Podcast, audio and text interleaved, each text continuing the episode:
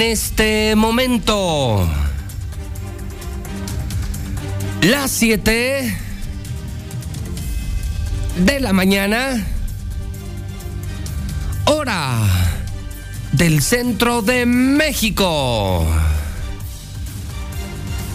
Son las 7 en punto. Son ya las 7 de la mañana en punto en el centro del país. Ni más ni menos. 7 de la mañana ya en el centro de la República Mexicana. Bienvenidos sean todos ustedes a Infolínea. Es tiempo de noticias. Ya comienzan las noticias de la mexicana de Star TV. Soy José Luis Morales. Les saludo desde Aguascalientes, desde el edificio inteligente de Radio Universal, en el martes 8 de marzo del año 2022. No, no corrijo, corrijo, no es celebración, es conmemoración. No se celebra nada, se conmemora, se recuerda en el mundo entero a la mujer, a la mujer violentada, a la mujer agredida. No nos confundamos, no es día de fiesta. Celebrar no es lo mismo que conmemorar. Ya aprendió usted algo nuevo esta mañana. Hoy conmemoramos el Día Internacional de la Mujer. Hoy, el recuerdo de las mujeres agredidas, violentadas, asesinadas, no tomadas en cuenta. Y eso es completamente distinto. ¿Qué significa? Que hoy a la mujer no se le felicita. Hoy con la mujer se solidariza. Hoy a la mujer se le acompaña, se le cuida, se le respeta. No se le felicita, ¿eh? No se le mandan flores. No se mandan saludos. 8 de marzo del año 2022. Y empiezo, además de informándole, además de decirle que hoy es 8 de marzo, la conmemoración del Día Mundial de la Mujer, que hoy faltan 206 días para que termine la administración de Martín Orozco a punto de romper la barrera de los 200 días. Recuérdelo, anótelo. Le quedan 206 días al peor gobernador de la historia, al peor gobernador del mundo. Martín Orozco, Martín Orozco, Martín Orozco. 89 días para las elecciones. Nada más, fíjese, 89 días dentro de 89 días. Cambiamos gober, cambiamos gober, ya cambiamos gober. Día 67 del año, 298 días y termina el 2022. Buenos días toda la gente de la mexicana, la radio, la número uno, la mexicana. Gracias a la gente de Star TV.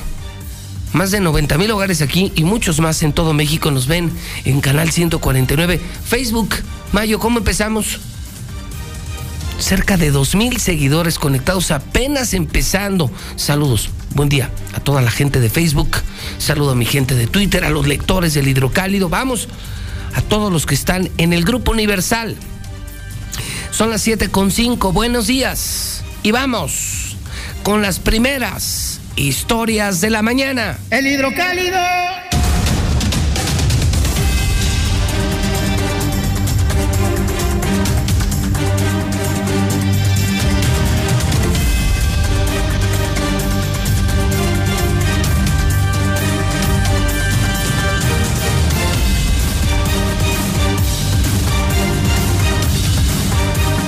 Hablando de...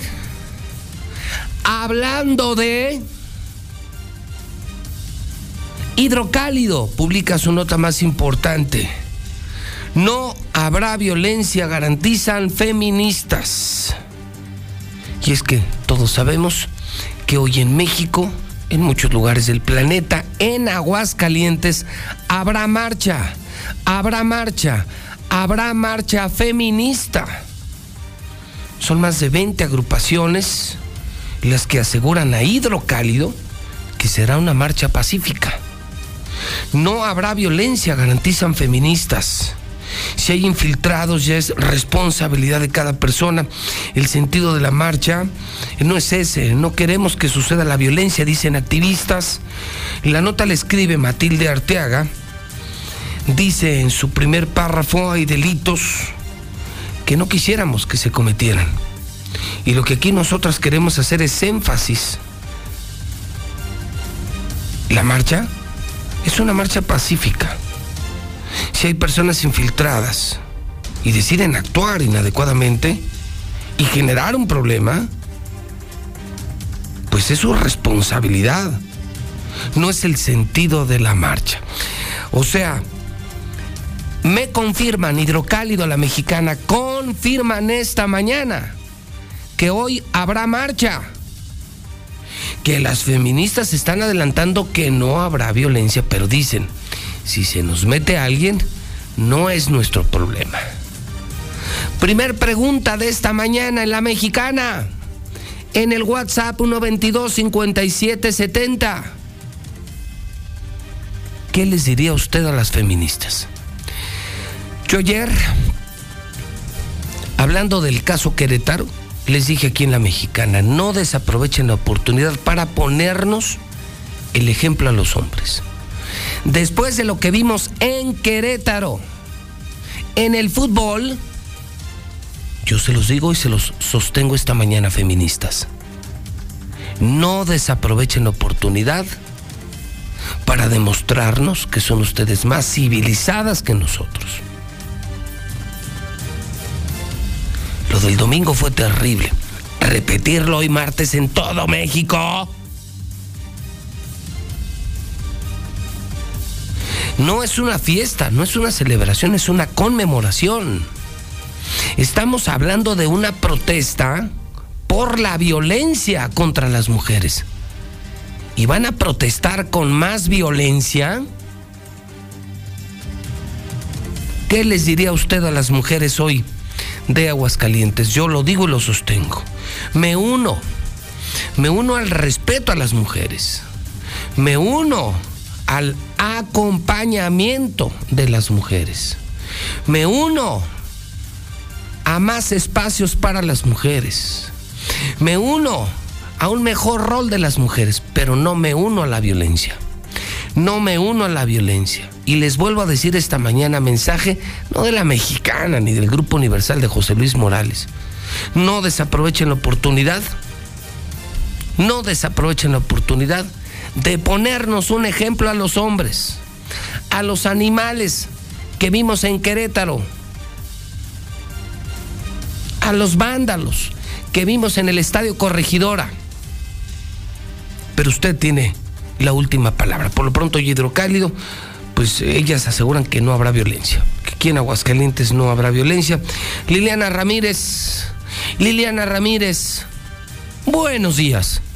Buenos días, José Luis. Buenos días, auditorio de la Mexicana. Pues la Asociación de Mujeres Empresarias respalda las expresiones en pro de las mujeres que se realicen en la marcha de este martes 8 de marzo con motivo del Día Internacional de la Mujer.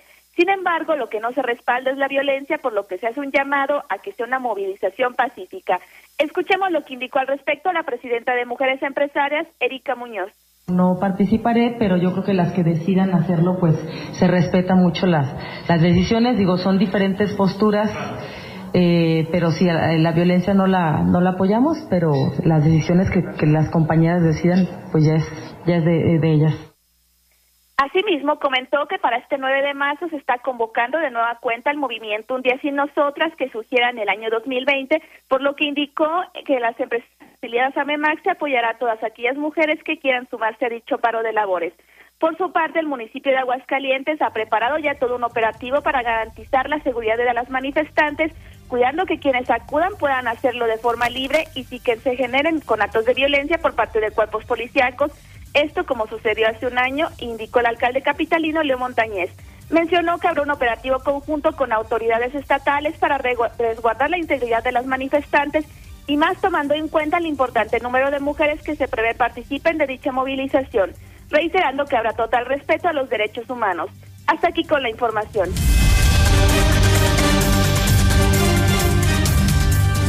Lucero Álvarez también sobre la marcha feminista de hoy. Lucero advierte que podrían presentarse infiltrados. Lucero nos informa la hora, a qué hora es la marcha, por dónde es la marcha, vamos, lo que usted debe saber de la marcha de hoy. Hoy es 8 de marzo, hoy se conmemora en el mundo entero el Día Internacional de la Mujer. Hoy son recordadas las mujeres violentadas, abusadas, asesinadas. Y por ello millones de mujeres en el mundo entero marchan. El problema es que estas marchas han terminado de manera violenta en muchos lugares del mundo. En la capital de México es una vergüenza la marcha feminista. Hoy aquí pedimos, y más aún después de lo que vimos el fin de semana en Querétaro, pedimos a las mujeres que no lo hagan, que marchen, que marchen contra la violencia, pero no con más violencia, carajo. Marchen contra la violencia, pero no con más violencia, Lucero. No entiendo. Protestar contra la violencia con más violencia. No desaprovechen, mujeres, esa oportunidad, ese exhorto que les hace José Luis Morales desde ayer. No desaprovechen la oportunidad de ponernos un gran ejemplo a los hombres. Hoy invito a las mujeres de la mexicana que participen en el programa.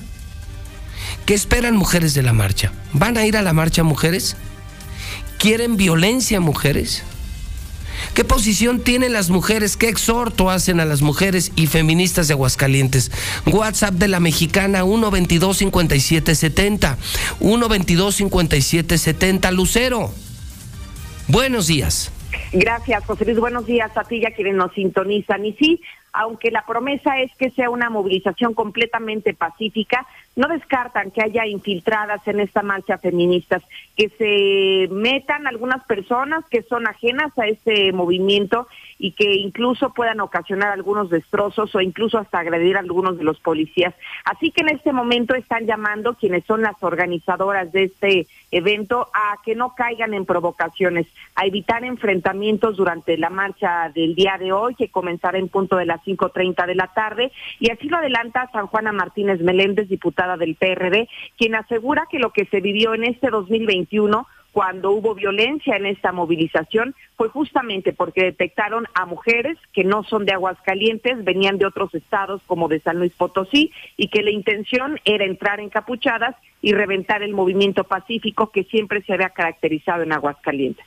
Pero también hay que estar muy conscientes, de pronto llegarán este, personas que no son del estado a querer desvirtuar eh, lo que representa la marcha, que es la libre manifestación de las mujeres en Aguascalientes, que su intención es el reconocimiento a sus derechos humanos y sabemos que también habrá quienes quieran desvirtuar el mensaje, pero que las organizaciones están eh, tan organizadas que no vienen a provocar ninguna situación, vienen al contrario a, eh, a reconocer y a festejar que siguen vivas ante la ola de feminicidios, de desapariciones. La concentración se está convocando a las personas que quieran participar a las 5 de la tarde a las afueras de la Fiscalía del Estado para comenzar este recorrido en punto de las 5.30 de la tarde, José Luis. Estarían partiendo... Sí, a las 5 de la tarde, 5 de la tarde, cero de Nacosari desde la Fiscalía y me imagino que se van hasta Madero y van a llegar a la plaza. Es correcto.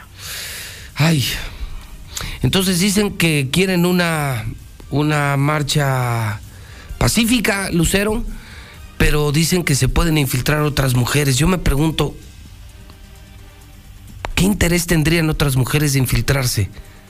¿Por qué siempre hablan de eso, Lucero, de infiltradas? Tú que eres mujer y que formas parte de este movimiento, yo te pregunto, ¿qué razón tendrían mujeres de San Luis de venir a Aguascalientes a violentar un evento feminista si también son mujeres, ¿no?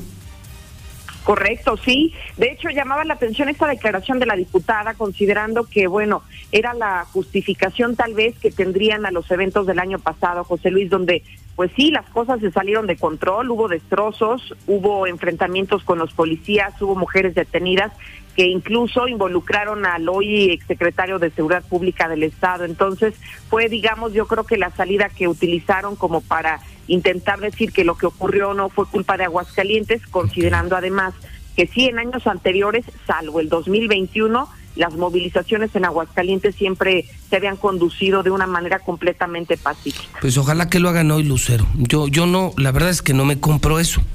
Que vengan mujeres de otro estado a violentar la marcha feminista de aquí no me hace sentido, como para qué.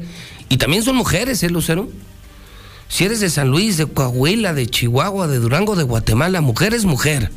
Que yo sepa, las mujeres de China son iguales a las mujeres de México. Entonces, pues pongan el ejemplo, Lucero. Allí estaremos dándole la cobertura en la mexicana para que las personas estén atentas de cómo se desarrolla el evento. Y que nos pongan el ejemplo, Lucero. Después de lo que vimos el sábado en Querétaro, esos animales eh, en, la, en el estadio Corregidora, enséñenos que no es el camino, Lucero. ¿Y cómo vas a protestar? Yo insisto, ¿cómo protestar contra la violencia? La violencia que sufre la mujer con más violencia, Lucero. Así es, no es la manera de combatirlo. Incluso algunas de las demandas que han manifestado que hoy van a, ser parte, digamos, de este contingente, es precisamente lo que mencionas, la violencia y de manera especial el tema del feminicidio en Aguascalientes. Tan solo el año pasado, José Luis, repuntaron en un 70% y es uno de los principales reclamos que hoy las mujeres van a, a estar mandando mensajes a la autoridad en esta tarde. Muy bien. Lucero, buen día. Buen día. Nuestro acompañamiento, nuestra solidaridad, estamos con las mujeres. Pero violencia no, mujeres. Violencia no. Mientras tanto, Lula, allá en México ya se curaron en salud. Cuéntame sobre el tema feminista, Lula. Tendré varias comparecencias contigo. Lula, pero empiezo con, con esto del feminismo, porque allá en México están espantados, ¿eh? Ya rodearon Palacio Nacional. Acaban de levantar literal Lula una muralla, la muralla china, el muro de Berlín, como le quieras llamar.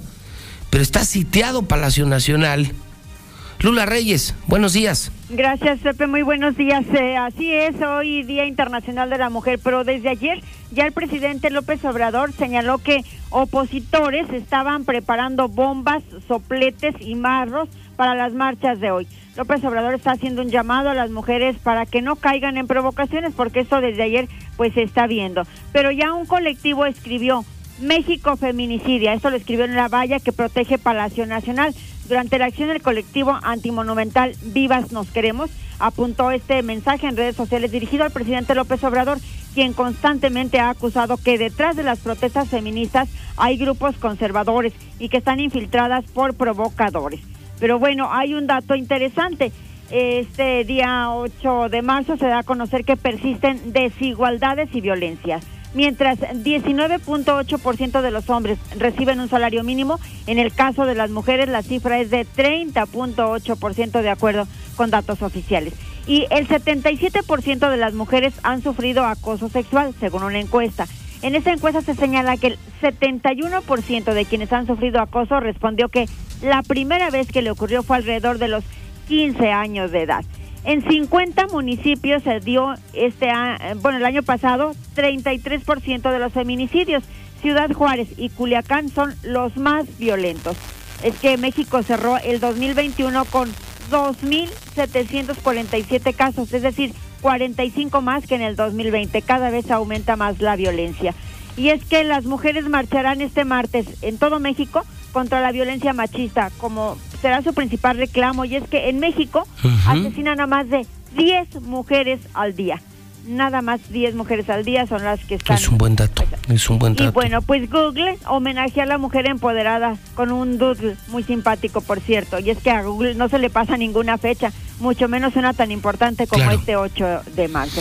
Y bueno, la fecha se conmemora hoy porque el 8 de marzo de 1908 murieron 129 mujeres en un incendio en la fábrica Cotton en Nueva York. Por ello, hoy, Día Internacional de la Mujer, no se festeja, se conmemora.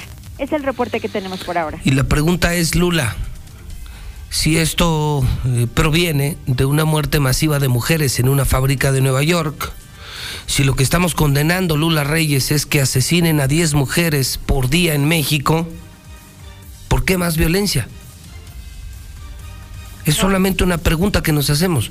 Si la bronca es contra la violencia, ¿por qué hacen tanta violencia? ¿Por qué obligan a a esto de Palacio Nacional.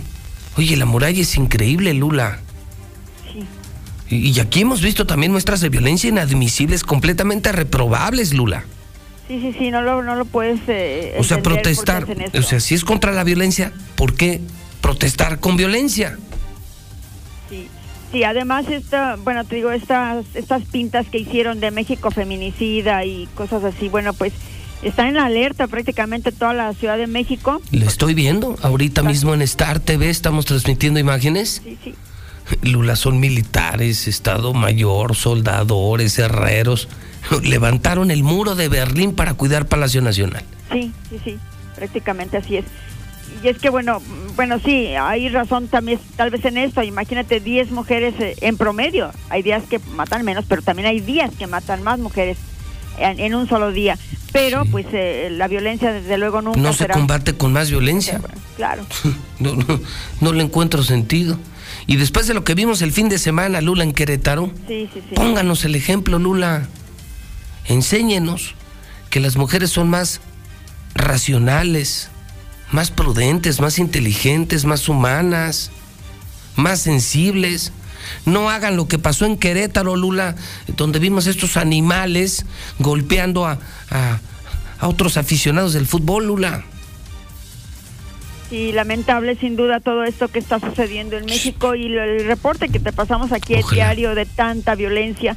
Pero pues eh, esta, esta fecha no puede tampoco llenarse de, violencia no, no, ni seguirse de rojo, si al se contrario. Trata de, de desaparecer sangre, ¿cómo provocar más sangre, no?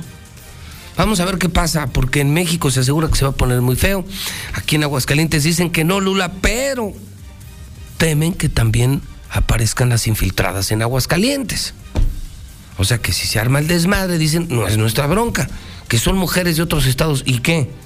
¿No son mujeres también? O sea, las mujeres de San Luis no son como las mujeres de Aguascalientes. Sí, sí. Sí, sí, al pan, pan y al vino, vino. Nuestra solidaridad con las mujeres, pero inadmisible la violencia. Eso sí no. Que me perdone Lula, pero eso no. Yo creo que todos estamos en contra de esto, en contra de la violencia. Ya con lo del fin de semana ya tuvimos. Gracias, Lula. A tus órdenes, Pepe, buenos días. Bueno, ¿y qué dice la gente? Vamos al WhatsApp de la mexicana. Estoy presentando la primera del hidrocálido, esta cobertura especial. La marcha de aquí, la marcha de México, lo que está pasando en la capital de la República Mexicana. Eh, este anuncio de que no habrá violencia, aunque ya hay riesgo, dicen ellas, de infiltración de otras mujeres. Ay, Dios santo. No, no, no, eso me suena a pretexto, ¿eh? 4491-225770. Para mí esas mujeres este, deberían de quedarse en sus casas a limpiar, a cuidar a su familia y no andar de escandalosas. Esas nada más andan ahí porque no tienen que hacer. Viejas escandalosas. José Luis Morales, yo escucho la mexicana pues yo como compañeras de ellas que también fui agredida, pues sí, yo les aconsejaría que no hagan lo mismo ellas, porque se, se supone que se va a hacer una, mm, pues sí, una marcha, entonces ellas tienen que, pues no ser agresivas, no, no, no demostrar lo que, lo que no es, entonces ellas tienen que, pues hacer eso, pero no hacer agresiones, no. Buenos días, José Luis. Oye, ¿y si esas feministas que hacen marchas, hacen manifestaciones por la igualdad, ¿por qué no la hacen por la igualdad de los soldados que están combatiendo y van a ocupar sus lugares? José Luis, estoy a favor de la marcha de hoy y en contra de la violencia de las mujeres. Las verdaderas mujeres y auténticas guerreras hoy se levantaron a hacerle frente a la vida como profesionistas, como dependientes en las fábricas y sobre todo lo más importante, sacar adelante una familia y no haciendo visiones en la calle. Confirma Hidrocálido esta mañana también que no se abre el Estadio Victoria. Necaxa Querétaro, imagínense, imagínense, el viernes vienen los de Querétaro. Necaxa Querétaro se jugará a puerta cerrada. Eso sí, si se hace el partido, ¿eh? Si se hace el partido, hoy se reúnen los dueños del fútbol mexicano y estarán discutiendo, entre otras cosas, una eventual y muy probable, no segura, pero muy probable, desafiliación del Querétaro. ¿eh? Así es que, si es que la federación autoriza el partido, si es que se hace el Necaxa Querétaro porque está en duda, jugarían a puerta cerrada. Y esta declaración la hizo, déjame decírselo tal cual. Esta declaración la hace un presidente municipal, Leo Montañez, valiente, porque no cualquiera se mete con los dueños de México y los dueños del fútbol y los dueños de las televisoras. Leo Montañez valiente, pero también muy oportuno y muy sensible. Mientras el gober sabrá Dios dónde anda, en los momentos importantes no aparece y cuando aparece, aparece para decir puras estupideces, decir puras pendejadas, menospreciar todo. Pues ayer en la mañana aparece este presidente municipal que van a escuchar enfrentando a las televisoras, enfrentando a los poderosos de México y dice, el anuncio lo hago hoy. Las cosas se tienen que hacer como Dios manda y en el momento preciso. Hidrocálido confirma Necaxa Querétaro sin asistentes. Después de lo que vimos en Querétaro, ¿para qué correr el riesgo? Y además, la solidaridad. Son las palabras de Leo Montañez. Se está trabajando en conjunto con, el Estado precisamente para resguardar, eh, para resguardar y yo creo que más que el número, pues se trata de que demos todas las condiciones para que sea una marcha segura y que sea una marcha donde lo que se visibilice pues sean aquellas manifestaciones donde nos falta mucho por hacer, pero estamos para trabajar en equipo.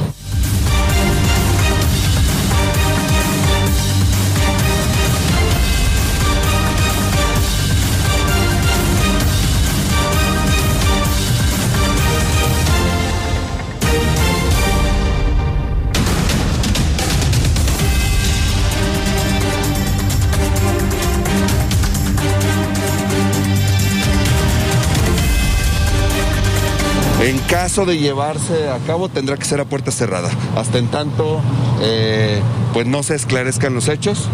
Y, bueno, pues yo creo que es lo mínimo que podemos hacer y también en solidaridad con quienes en este momento se encuentran hospitalizados.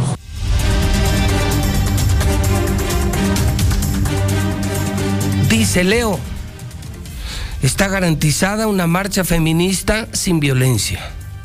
Y que quede claro, aunque sean televisoras, aunque sean muy ricos y muy poderosos, lo que vimos en Querétaro es imperdonable, imperdonable. Y aquí no entrará gente al estadio, no queremos violencia en Aguascalientes. Y la parte final me gustó mucho, yo lo aplaudo mucho. Solidaridad, empatía, acompañamiento después de la tragedia de Querétaro es lo menos que se puede hacer en Aguascalientes. Hoy marcha feminista. ¿Usted qué opina? ¿Qué exhorta a las mujeres? ¿Y qué opina de lo que acaba de anunciar Leo Montañez? Ayer lo adelanté la mexicana, hoy lo confirma Hidrocálido y lo acaba de escuchar usted en la mexicana. No violencia en la marcha feminista y no habrá gente en el Estadio Victoria. No habrá gente en el Estadio Victoria. Por la desgracia, por el riesgo y por la solidaridad. Felicidades, presidente. Pido a las feministas, eso es muy claro, ¿eh? Pido a las feministas hoy en la mexicana, no desaprovechen la oportunidad de ponernos el ejemplo. No cometan lo mismo, no cometan los mismos actos de Querétaro. La violencia no se combate con más violencia, mujeres.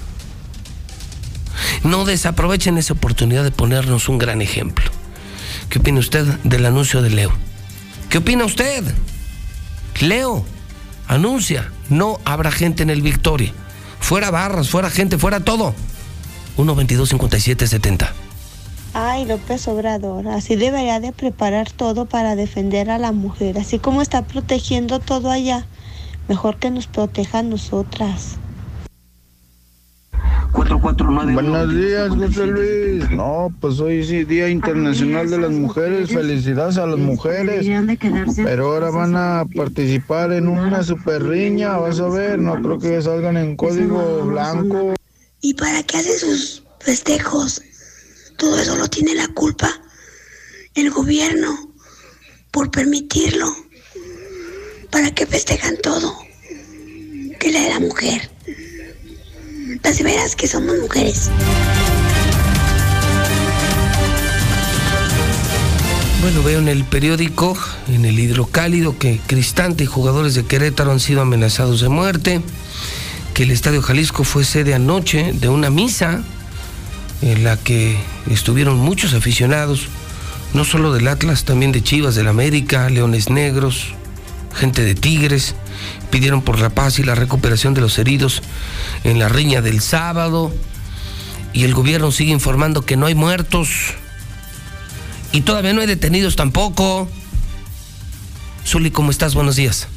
¿Qué tal, José Luis, auditor de la Mexicana? Muy buenos días. Así es, hay mucho, pero mucho de qué hablar, tela de dónde cortar. Vamos paso por paso. Primero, el día de. Hoy es el día de en la Federación Mexicana, tras la reunión que tendrán los dueños del eh, fútbol, del balompié, de la pelota, para determinar si se desafilia o no al Querétaro, es decir, si lo desaparecen en la mesa o no. Ya veremos qué resolución se toma el día de hoy. Además, se habla de que puede haber un año de veto al estadio corregidora y cambio de directiva. Veremos también eh, si esto se cumple o cuál sería la determinación. Sí, amenazas de muerte recibieron jugadores y cuerpo técnico de Querétaro, según las palabras de Hernán Cristante, quien temen por su integridad de cada uno de ellos. Además, directivos del Querétaro dicen que hubo gente ajena en la barra de, de gallos, que no eran aficionados, que no eran pues la porra o la, la barra fiel, la de siempre del conjunto emplumado. La fiscalía da a conocer que hay 26 órdenes de aprehensión a los posibles responsables, pero no, no hay detenidos. También el gobierno de Querétaro Curia asegura que de los 26 heridos, 20 fueron dados ya de alta y hay cuatro hospitalizados todavía, bueno, pues eh, graves hasta el momento. Además, bueno, pues eh, sigue en pie la jornada número 10 del balompié mexicano sin ninguna modificación hasta el momento, es decir, que este fin de semana tendríamos partido no solo en Aguascalientes, sino también el Clásico Nacional América Chivas, desde luego, desde luego con bastante A ver, entonces, a ver, vamos a ser muy claros y más rápidos. Hoy se define el futuro de Querétaro. Así es. Ok. Ya lo sabremos en su momento. ¿Sigue el reporte de cero muertos? Cero muertos hasta ahorita. José. Ok, ¿cuántos siguen graves? Cuatro de ellos. Cuatro graves. Así es. Así de claro, las cosas como son. Y la misa de anoche en el Estadio Jalisco. Así es. Cristante y jugadores dicen que los amenazaron de muerte. Que los amenazaron de muerte, sí es. ¿Algo más, Uli? Pues yo creo que es todo hasta el momento, José Luis. Hoy vienen las barras aquí, ¿no? Así es. Hoy viene la sobredosis a la mexicana. Están invitados a la mexicana, José Luis. Ellos pidieron el espacio. Correcto. ¿Tienes la grabación? Así es. Bien, gracias, Uli. Estamos a la orden. Sí, viene, viene la sobredosis. No se la pueden perder. La sobredosis. La barra del Necaxa. Hoy con José Luis Morales. Ellos pidieron el espacio. Aquí, dicen ellos, nos llamaron delincuentes, narcos, marihuanos, vándalos y no sé cuántas cosas más. Y lo queremos aclarar. ¿Y qué creen? Les abrimos las puertas. La sobredosis. La barra del Necaxa hoy viene por su derecho de réplica a la mexicana con José Luis Morales, 122-5770. Buenos días, José Luis. Yo escucho la mexicana. Hoy en el Día Internacional de la Mujer solamente le quiero pedir a todas esas personas, tanto hombres como mujeres, sí, que no nos agredamos, que no seamos hoy el blanco perfecto de mucha gente que habla mal de nosotros, sí, que nos etiquetan porque no somos la mayoría. Habemos muchas mujeres que nos levantamos temprano a trabajar, a llevar a nuestros hijos a la escuela. Así que por todas esas mujeres que tengan hoy un día muy especial, ¿sí? vamos a demostrar que no todas somos iguales. Buenos días, José Luis. Hoy día de la mujer. Van a hacer todo lo contrario para llamar la atención porque son mujeres que ni avanzan ni retroceden. Yo pienso que las mujeres deberían de ser como eran más antes, sin derechos, porque se le subió a la cabeza.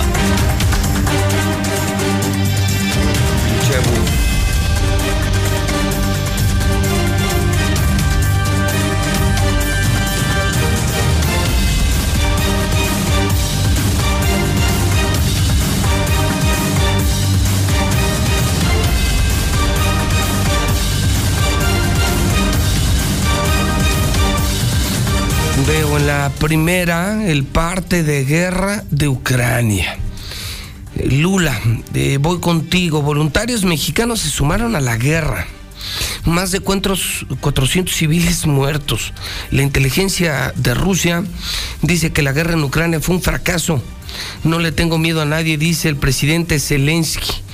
Lula, vamos, pero rapidísimo con tu parte de guerra ¿Y, qué más debemos saber de México y del mundo? Aprovechando que estamos leyendo Hidrocálido, la gran guía periodística de la mañana. Lula, buenos días. Gracias, Pepe. Buenos días. Pues Rusia anuncia otro alto al fuego en Ucrania para instalar corredores humanitarios. Será a partir de las 10 horas de este martes, hora de Moscú. Y la cifra de refugiados de Ucrania ya supera los 2 millones. Es una cifra que da la ONU. Zelensky, el presidente de Ucrania, está denunciando que las promesas no se han cumplido, las promesas de Occidente para ayudar a Ucrania. Ya, ya son 13 días de guerra y pues nada que llega la ayuda para, para Ucrania. Shell pide disculpas y se compromete a dejar de comprar petróleo a Moscú de inmediato. Están reportando que voluntarios mexicanos se suman a la protección de Kiev, pero dicen los expertos que si un mexicano se enlistó para luchar por Ucrania, corre el riesgo de ser capturado por los rusos y en ese caso pues sería muy difícil su repatriación. Llegan a Rumania seis mexicanos más desde Ucrania y pronto estarán en México, esto lo asegura el canciller. Critica Ricardo Anaya que AMLO no ponga sanción a Rusia y que sea tan blando, es lo que dice Ricardo Anaya. En otra información, la COFESE la Comisión Federal de Competencia Económica está pidiendo a los diputados no aprobar la reforma eléctrica de AMLO, pues hay riesgo de monopolio estatal. Y en el reporte COVID, México registró las últimas 24 horas 1.684 casos y 42 muertes por COVID. México suma ya 319.901 muertes por COVID-19. De esto y más hablaremos más adelante, Muy bien, Lula, muchas gracias. WhatsApp de la mexicana 122-5770. Buenos días. Con esa visita que acabas de anunciar, cuiden todas sus carteras y que todo esté asegurado. Buenos días, yo escucho la mexicana José Luis. Mil veces mejor lo de, lo de Querétaro. Vas a ver el desmadre que van a hacer a nivel nacional. Yo escucho la mexicana con el señor José Luis. Parece que dice que las mujeres no deben de tener derechos. Tienes mierda en la cabeza, compa.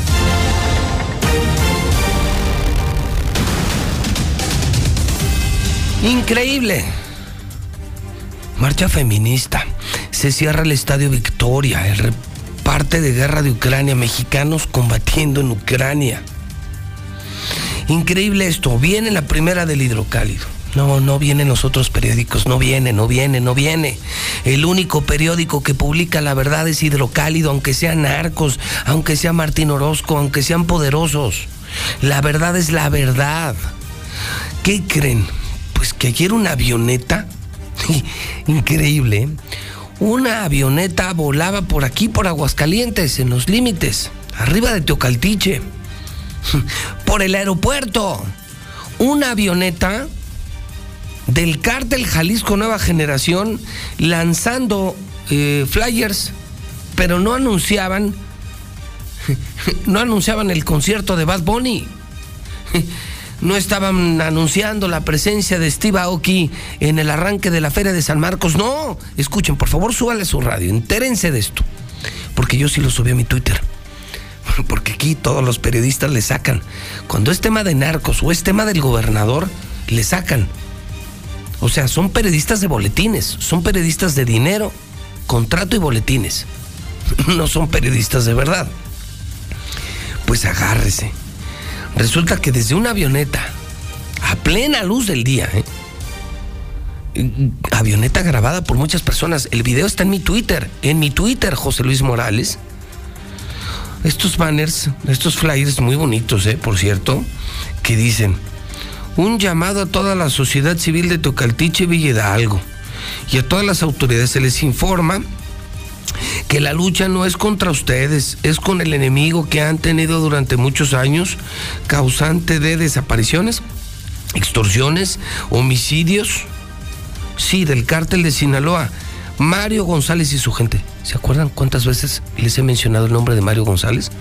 Mario González es el narco de toda la vida de Teocaltiche, poderoso narcotraficante de los Altos de Jalisco, dueño de Medio Aguascalientes, dueño de fraccionamientos, dueño de muchos capitales, jefe de muchos empresarios de Aguascalientes que no son empresarios, lavan dinero. Gente muy conocida de Aguascalientes que lava dinero de este narcotraficante, Mario González, pues ya el cártel Jalisco le pone precio a su cabeza. En conjunto con algunas autoridades corruptas que han hecho que todos sus delitos queden impunes. Y anuncia el cártel Jalisco Nueva Generación que va a empezar la limpieza. Va a empezar la limpieza en Teocaltiche, en Villa Hidalgo, a ver si no se extiende en Aguascalientes, porque, porque realmente los intereses económicos, los negocios, los prestanombres, los que le lavan dinero a Mario González están aquí en Aguascalientes. Familias muy conocidas, muy de socialité, que no son más que lavadores de dinero. Así es que viene la limpia del cártel Jalisco contra Mario González para eliminar a toda esa escoria que tanto daño le hace a la sociedad. Y tú, Mario González, y todas tus lacras dejen de esconderse en las faldas del gobierno. ¡Tómala! Primera plana de hidrocálido. Viene el aviso. Cártel Jalisco empezará a limpiar Tocaltiche, Villa Hidalgo, Aguascalientes, de Mario González, del cártel de Sinaloa. Híjole, a ver cómo se pone esto. A ver cómo se pone esto. Brian, buenos días. ¿Qué tal, José Luis? Muy buenos días. Buenos días al auditorio. Pues fíjate que hablando del 8 de marzo, informa la Secretaría de Seguridad Pública Municipal que ha tenido acercamiento con grupos feministas para que no pase lo del año pasado y que ya se ha tenido varias juntas y pláticas a los mismos elementos de la misma Secretaría, precisamente por estos grupos activistas Además, el Fabián asesinó a su pareja en Rincón de Romos el pasado 27 de febrero porque ésta le pidió permiso para ver a sus hijos, pero ya fue vinculado a proceso y será juzgado por feminicidio. Y también en otro caso en particular, padre e hijo asesinaron a un abogado en Villas de Nuestra Señora de la Asunción en el 2019, pero ya recibieron sentencia, más de 21 años tras las rejas. Y un pepenador se disparó en los genitales al accionar un arma de fuego. Dice según él que se encontró pues esta misma arma al momento de estar pepenando y en este momento está siendo atendido por médicos del Hospital General de Calvillo, pero te platico todos los detalles más adelante. Muy bien, muchísimas gracias. Muchísimas, muchísimas gracias. Me están informando en este momento que acaban de ser detenidas 10 personas por su presunta relación con la riña en el partido Querétaro Atlas. No sé, Lula Reyes, si tengas esta información. Yo le leo a usted lo que en este momento el Universal de México está publicando. Esto me lo están enviando a bote pronto, faltan 15 para las 8 de la mañana, estamos en vivo en la mexicana. Y le informo, nuestra fuente es un Universal, el Universal de México es nuestra fuente el Universal, nuestro socio estratégico de hidrocálido. Eh, súbale a su radio, se está enterando usted en el momento en el que ocurre. Detienen a 10 personas por su presunta relación con la riña del partido Querétaro Atlas. Se realizaron 21 cateos simultáneos en 19 colonias de los municipios de Querétaro, El Marqués Colón y San Juan del Río Querétaro. Tras las denuncias recibidas por lo sucedido el 5 de marzo, durante el partido Querétaro Atlas, la Fiscalía de Querétaro informó que han sido detenidas ya las primeras 10 personas del sexo masculino. Se dio cumplimiento a 21 órdenes de cateo otorgadas por el Poder Judicial. A los detenidos de nombre Jesús N., José Alfredo N., Iván N., Jonathan Carlos N., Víctor N., Adrián N., Juan Manuel N., Eduardo N. y Edgar Manuel N., se les detuvo con órdenes de aprehensión por su posible participación en los delitos de homicidio, de grado de tentativa violencia en espectáculos deportivos y apología del delito. También se lee. Identifican a 26 participantes agresores por los hechos ocurridos en el partido Querétaro Atlas. Las detenciones se realizaron durante cateos realizados en las colonias San Pedrito Peñuelas, La Loma, Cerrito Colorado, San Ildefonso, Santa Rosa, Jauregui, Constituyentes del Parque, Felipe Carrillo Puerto, Desarrollo San Pablo, La Piedad y Reforma Agraria en la capital del estado, además de las colonias La Pradera, Emiliano Zapata, San Ildefonso y el Organal de los municipios El Marqués, Corregidora Colón y San Juan del Río respectivamente. Así es que de última hora, de última hora está informando la mexicana y lo hago con nuestro socio estratégico, el Universal, han sido detenidos ya, detenidos ya 10, 10 de los responsables de lo ocurrido en Querétaro. Zuli, ¿tienes algo más? ¿Qué tal José Luis? Ahorita la mexicana le reitero el saludo. Pues sí, todavía se da a conocer algo más que esto fue a través de las denuncias anónimas que realizó la gente, José Luis. E incluso dan a conocer el número, eh, pues para que la gente siga aportando detalles de las 26 posibles eh, pues, eh, detenidos o, o señalados. Se hizo a través de redes sociales, analizaron 583 mensajes, imágenes, videos eh, pues prácticamente se le dio un seguimiento desde el momento uno hasta prácticamente pues lo que ha sido eh, hasta el día de hoy, los videos, las redes sociales, las imágenes, los comentarios, las denuncias. Y fue como se dio a conocer pues esta detención la autoridad, eh, si por sí sola no hubiera podido hacer nada, José Luis, ¿eh? prácticamente la afición de Querétaro, los que sí se comportaron de buena manera, bueno, pues los han, los han eh, realizado.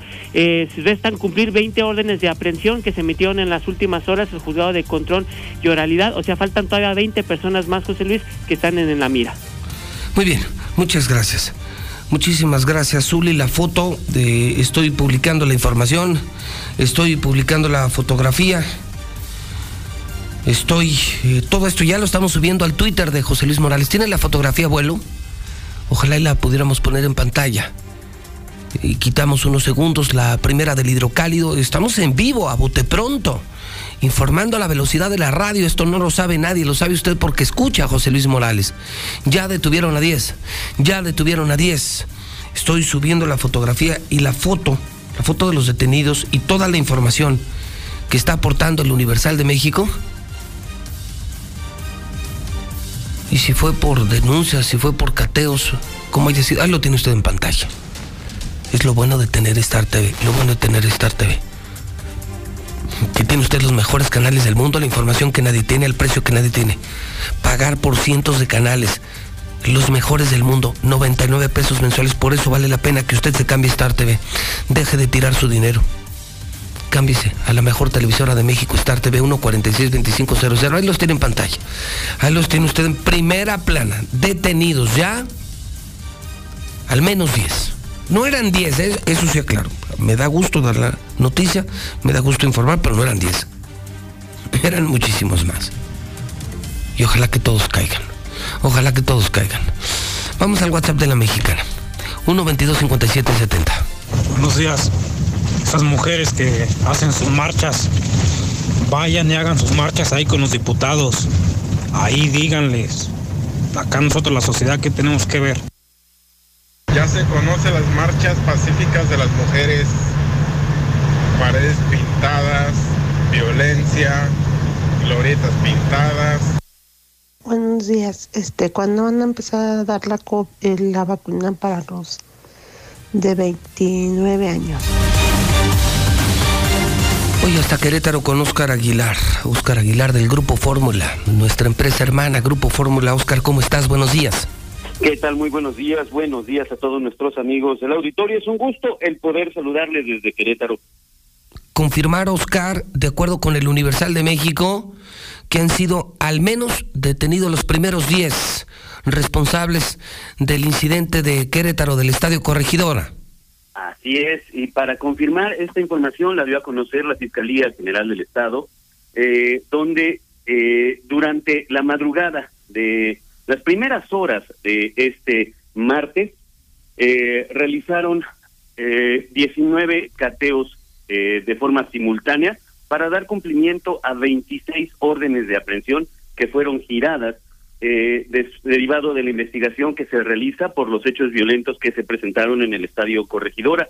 Derivado de estos cateos, se logró la detención de 10 hombres.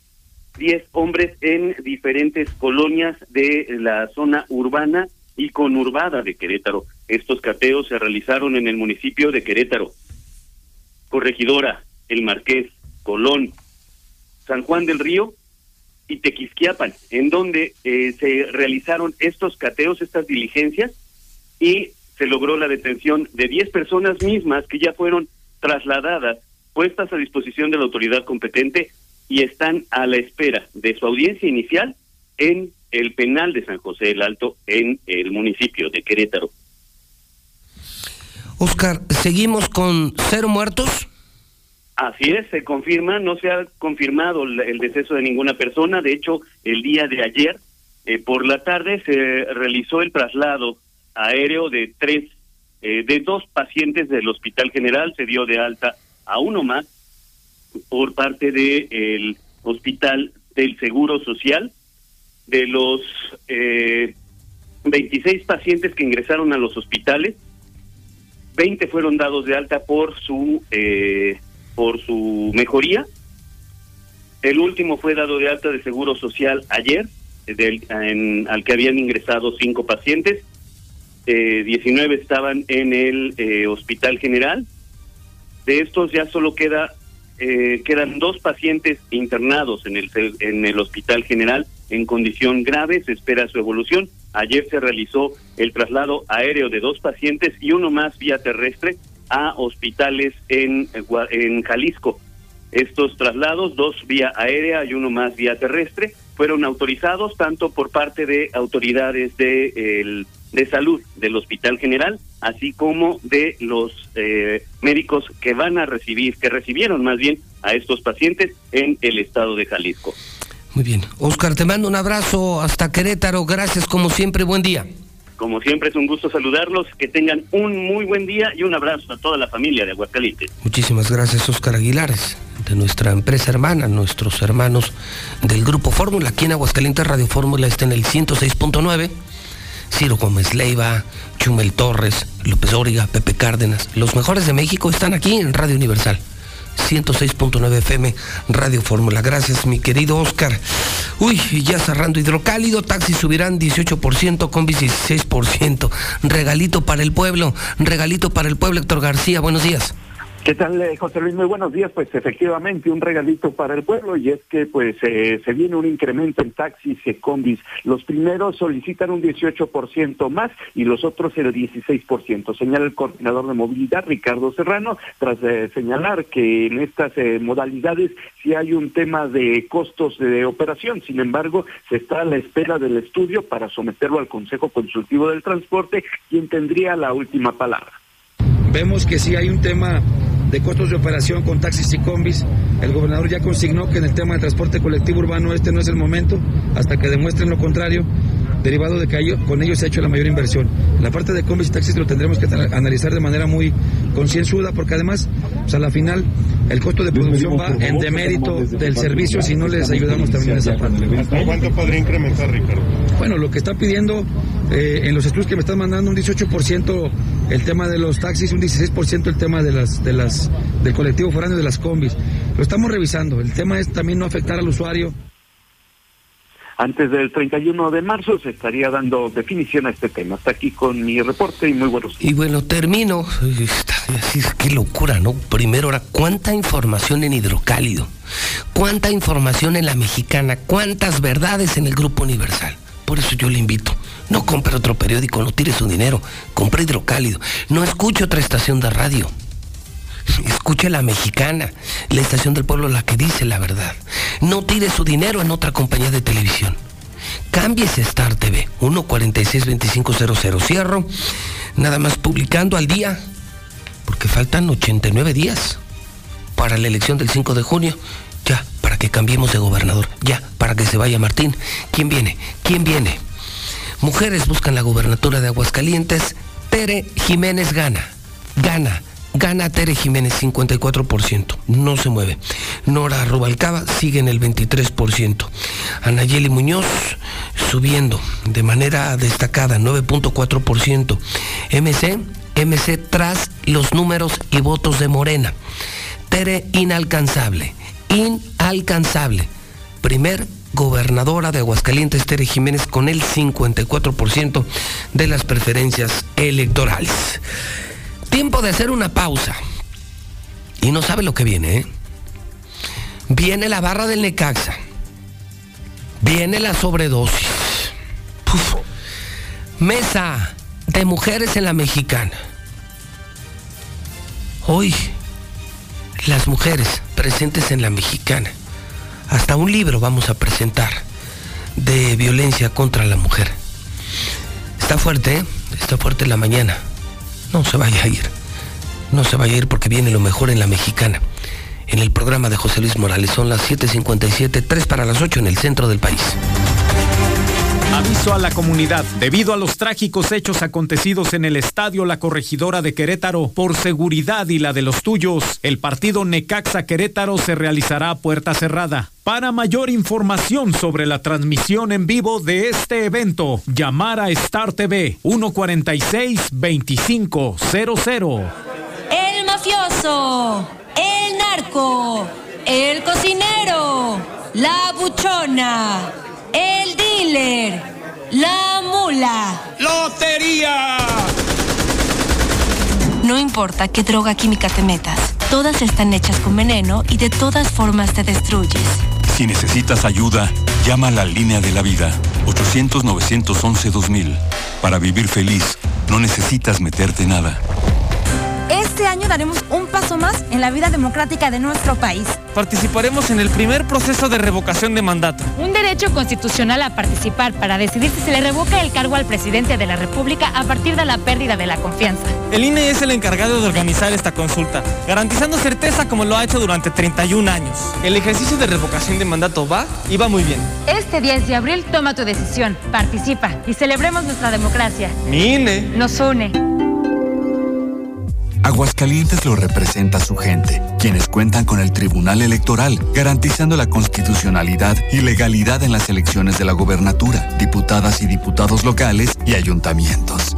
Analizamos y garantizamos los derechos político-electorales respetando el voto expresado por la ciudadanía. Trabajamos impartiendo justicia de manera permanente, imparcial y con perspectiva de género.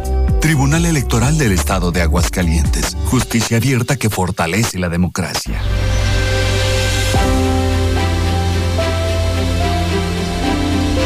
Un, dos, tres por las guarderías. Un, dos, tres por los empleos. Un, dos, tres por las mujeres. Un, dos, tres por la salud y las medicinas. Un, dos, tres por la educación. Un, dos, tres por la paz y tranquilidad de nuestras familias. Un, dos, tres por Aguascalientes y por todo México. Pan Aguascalientes. Un, dos, tres por ti.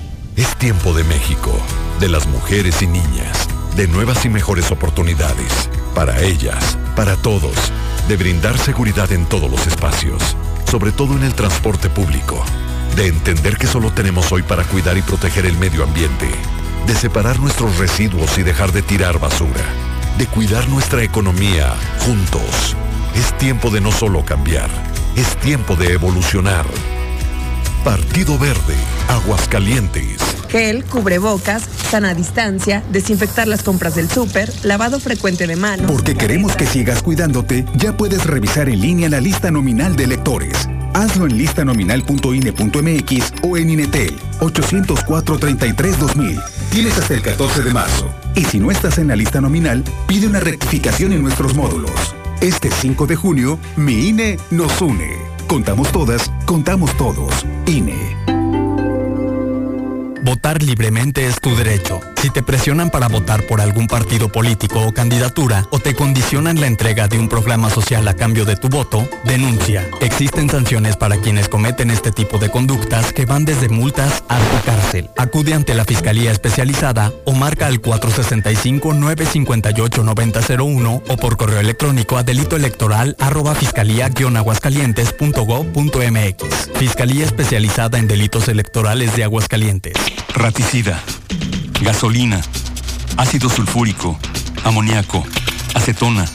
No importa qué droga química te metas, todas están hechas con veneno y de todas formas te destruyes. La sangre de las drogas nos mancha a todos. Mejor métete esto en la cabeza. Si te drogas, te dañas. Si necesitas ayuda, llama a la línea de la vida, 800-911-2000. Para vivir feliz, no necesitas meterte en nada. Es la hora de la verdad, la prueba reina del sabor y la salud. Y arrancan. Ni las trampas del Chescolín detienen al elotito. La fresa toma la delantera con su potencia natural. La media naranja reparte cariñitos. Las chatarras se caen a pedazos por el exceso de carbohidratos, sodio y azúcares que les dañan su salud. Es un cierre trepidante. Los alimentos saludables triunfan en la carrera de la salud. Come como nosotras y ponte saludable. Pura vitamina. Eso de las marchas pacifistas de las mujeres nunca va a ser cierto. Si te fijas donde quiera, este, hay, hay desastres, hay pintarrones, hay violencia. No puedes exigir respeto con violencia. Si una mujer no me respeta a mí como persona, independientemente de que sea hombre o mujer, tú no tienes por qué respetarme. Buen día, José Luis. Como ya se sabía, eh, a los taxistas les pidieron el holograma y esa fue la condición de ayudarlos para subir la, la tarifa, ¿verdad? Güey, a Cristante, la voz de Cristante. No, no, no, qué bárbaro. También deberían de sancio- sancionarlo. Mira, José Luis, yo no tengo nada en contra de las mujeres. Pero pues si fuéramos nosotros los hombres que hiciéramos esas marchas, uff, tambo seguro. O sea, que se aplique la misma ley. Quieren que sean parejos, pues que seamos parejos. Buenos días, José, José Luis Morales. Las personas que opinan, los hombres, eh, como por ejemplo, que de las mujeres, acuérdense que vienen de una mujer y ahora es el día mujer. Y lo que me llama la atención es allá en Palacio Nacional que levantaron un búnker como si fueran a recibir una guerra como la de Ucrania. Hola José Luis, buenos días. No, hombre, ni digas que esos animales, los animales, los animales si reaccionan con violencia es por defenderse.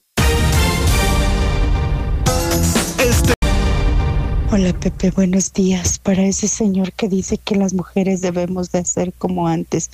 No señor, no le dé ideas a López Obrador. No sean envidiosos. Las mujeres también tenemos derecho de ser felices y los machistas no nos van a cortar nuestras alas. Con todo respeto para todos y todas, pero todos tenemos derecho de, de disfrutar de los beneficios que hay aquí en este mundo. Buenos días, yo escucho la mexicana. Aquí en la casita del municipio de San Francisco de los Romo estamos desesperados ya que tenemos mes y medio con nada de presión de agua y dos días absolutamente sin nada de ella. Ojalá y tomen en cuenta mi reporte. Eh, buenos días, José Luis Morales. Yo escucho a la mexicana. Yo nomás digo una cosa sobre la marcha de las mujeres. ¿Cómo piden respeto cuando ellas no respetan en sus marchas? Es lo único que puedo opinar. Una preguntota. ¿Y por qué no giran órdenes de aprehensión como a los que iban del Atlas y eso? Pues también andaban en la bronca. Ahí se ven los videos que ellos se la están raya y raya los del Querétaro también y aventando chingazos y todo. Yo pienso que debería de ser parejo, ¿no? Y sobre de la marcha de las mujeres, no, pues no, es pacífico nada de eso. Ya todo el mundo sabe que no es pacífico. Eh, van y hacen sus desmadres y todo.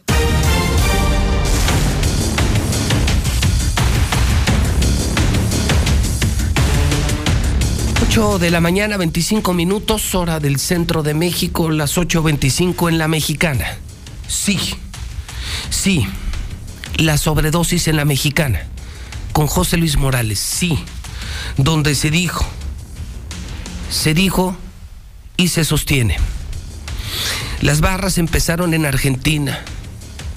No sabemos en qué momento esos llamados grupos de animación llegaron a México. ¿Y se han convertido en qué? Se han convertido, sí, no en la totalidad, pero se han convertido en el refugio de drogadictos, vendedores de droga, vándalos, delincuentes y a juzgar por lo que vimos en Querétaro, asesinos. Esos cabrones que vimos en Querétaro no son seres humanos, son unos hijos de su puta madre. Ayer se dijo aquí en la mexicana y se sostiene. Las barras han sido infiltradas por el crimen organizado. Autoridades federales, ayer especialistas de la UNAM lo aseguraban. Los cárteles, cárteles de la droga están en muchas barras mexicanas. No dijeron nombres. Y no hablan de la totalidad. Porque sí, sí, en esos grupos de animación sí hay chavos que les gusta el fútbol y, tienen la camiseta de sus equipos y viajan y acompañan y aplauden a sus equipos. Pero ¿qué tal lo que vimos en Querétaro el fin de semana? Y dicen los de la sobredosis, oye, no, cabrón, nosotros no. Nosotros ni trabajamos para el cártel Jalisco, ni para el de Sinaloa, ni consumimos drogas, ni tiramos droga, ni somos asesinos. Y le hablaron al Zuli y pidieron la réplica porque dicen, queremos, exigimos limpiar nuestro nombre en la mexicana. En el gran tema de discusión nacional, mi querido Rod, mi querido Marcelo, bienvenidos a su casa La Mexicana, buenos días. muy buenos días. Buenos días a todos los seguidores acá de José Luis y del Zuli. Del Zuli, ¿cómo está Zuli? Buenos bien, días. Bien, José Luis, aquí estamos hablando. Bueno, pues eh, se dijo y se sostiene. Las barras empezaron en Argentina. Hoy en Argentina, hoy en Argentina ya no puede ir un partido. Los tipos entran armados. Han asesinado gente en estadios de Argentina. Dentro y fuera. Dentro y fuera. Es una brutalidad. Bueno, de hecho ahí este pues ya no hay no hay barras visitantes. La verdad yo, yo, tengo varios amigos en, en, Argentina. De lo sucedido en Querétaro, bueno, como dicen, ¿no? Para, para contarlo, pues hay que vivirlo. Realmente ¿Qué pasó? A ver, ¿qué pasó en Querétaro imágenes... que inspiró todos los comentarios que incluso hicimos ayer en este programa? Y que repito, en todos los medios han surgido especialistas que hablan de narcos, asesinos, tiradores de droga. Hoy vemos que hasta el cártel Jalisco envía condolencias por los lesionados de Guadalajara, dices, por el amor de Dios. No, sido, también ha, Los guachicoleros, ha sido más pinches descarados. Y lo dije yo, hermano. Bueno. Y lo sostengo. Las barras, no todas, y no todos, pero sí se llenaron de delincuentes, de inútiles, de resentidos, de acomplejados, de personas que nomás van al estadio a chingar, hermano, a ver a quién madrean. Pues, ¿Qué responderían por lo que vimos en Querétaro? Bueno, yo de lo que, lo que vi en Querétaro realmente digo, como digo, no para, para platicarlo, hay que vivirlo, hay que estar ahí en una cancha de fútbol, pasan muchas cosas, afuera, adentro, que los medios no ven cuando llegamos, los camiones, desde la entrada, los retenes, etcétera. A título personal, lo de los cárteles y eso, digo, es un tema que está fuera de mi alcance y de mi conocimiento. Yo creo que eso ya es tema federal, como bien lo dijiste. La policía tendrá que hacer su trabajo, su investigación. A título personal, mío, mío, pienso que el 90% de la barra de Querétaro no atacó a la barra de Atlas. Digo, hay una imagen muy elocuente, tú la puedes checar en redes sociales, al rato te la paso. Uh -huh. Cuando ya toda la gente de Atlas, Querétaro y todos están invadiendo la cancha y hay conatos ya en la cancha. De acuerdo a las imágenes, cuando ya la gente está en la cancha, pues el, la bronca ya está muy fuerte, se salió de control, ¿no? Abrieron ya las rejas, etcétera, todo lo que hemos visto. Y se ve una imagen donde el 90%, el 80% de la barra está en su lugar asignado. Está llena la barra. Uh -huh. No estoy justificando ni defendiendo ni Atlas ni a Querétaro, realmente son barras que no me interesan en lo mínimo, no voy a hablar ni bien ni mal, no, no, no vine a eso. Pero realmente esa es mi perspectiva mía como barrista. Sí, que fue un grupo pequeño. Que fue un grupo pequeño de la barra. Si es que, que atacó, ¿con ayuda de quién? Desconozco. Y ayuda de mucha gente que no va a la barra, ¿eh? Porque hay que ser igual hincapié en esto.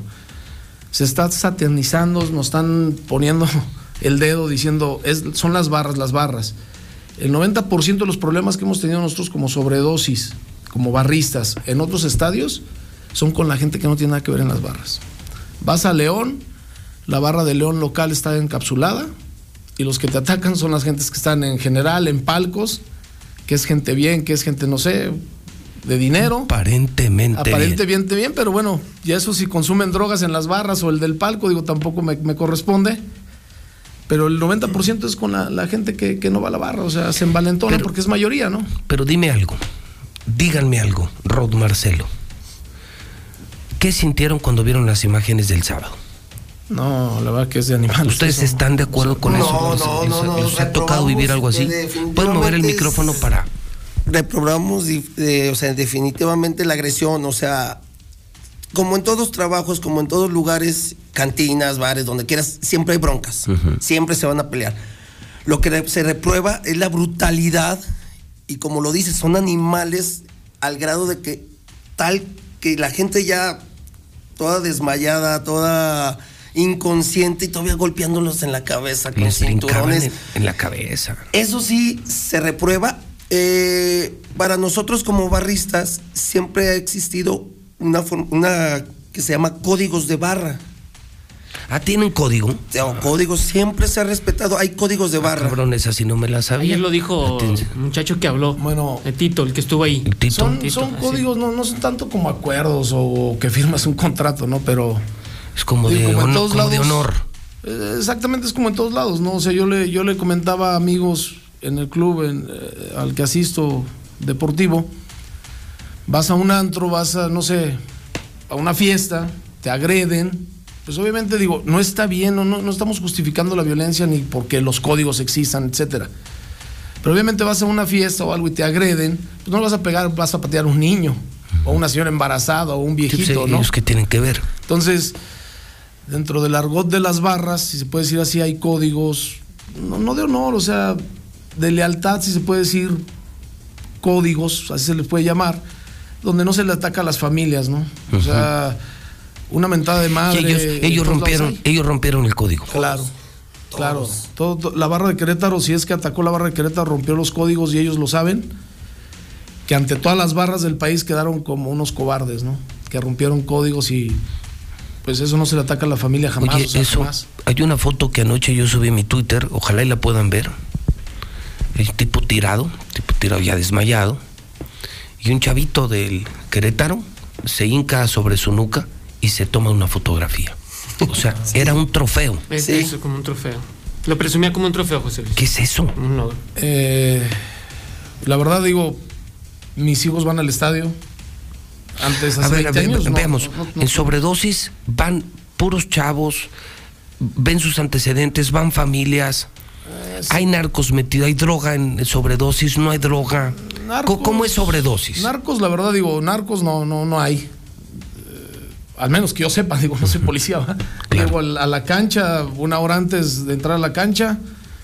Generalmente siempre ando con grupos de amigos que nos conocemos. ¿Cuántos son ustedes, por ejemplo, toda la barra así de sobredosis? Pues antes éramos bastantes y a lo mejor ahí hubo alguien que hacía eso, no sé. ¿Pero cuántos Ahora llegaron así, el momento más fuerte? El momento más fuerte llegamos a ser 1800 gentes. 1800. Cuando llenábamos toda la cabecera sur, donde estaba Las fuentes. eh, las fuentes, que era toda la cabecera, que eran los cinco cuadros, y los dos de los lados que hacían el tiro de esquina, que fue la forma más, cuando llegamos a ser los, los más, de los más fuertes eh, a nivel nacional. ¿Y alguna vez eh, tuvieron un incidente parecido al de, el de Querétaro? ¿Alguna vez hubo aquí una de León, no? Que se quería meter unos palcos, ascenso. ¿no?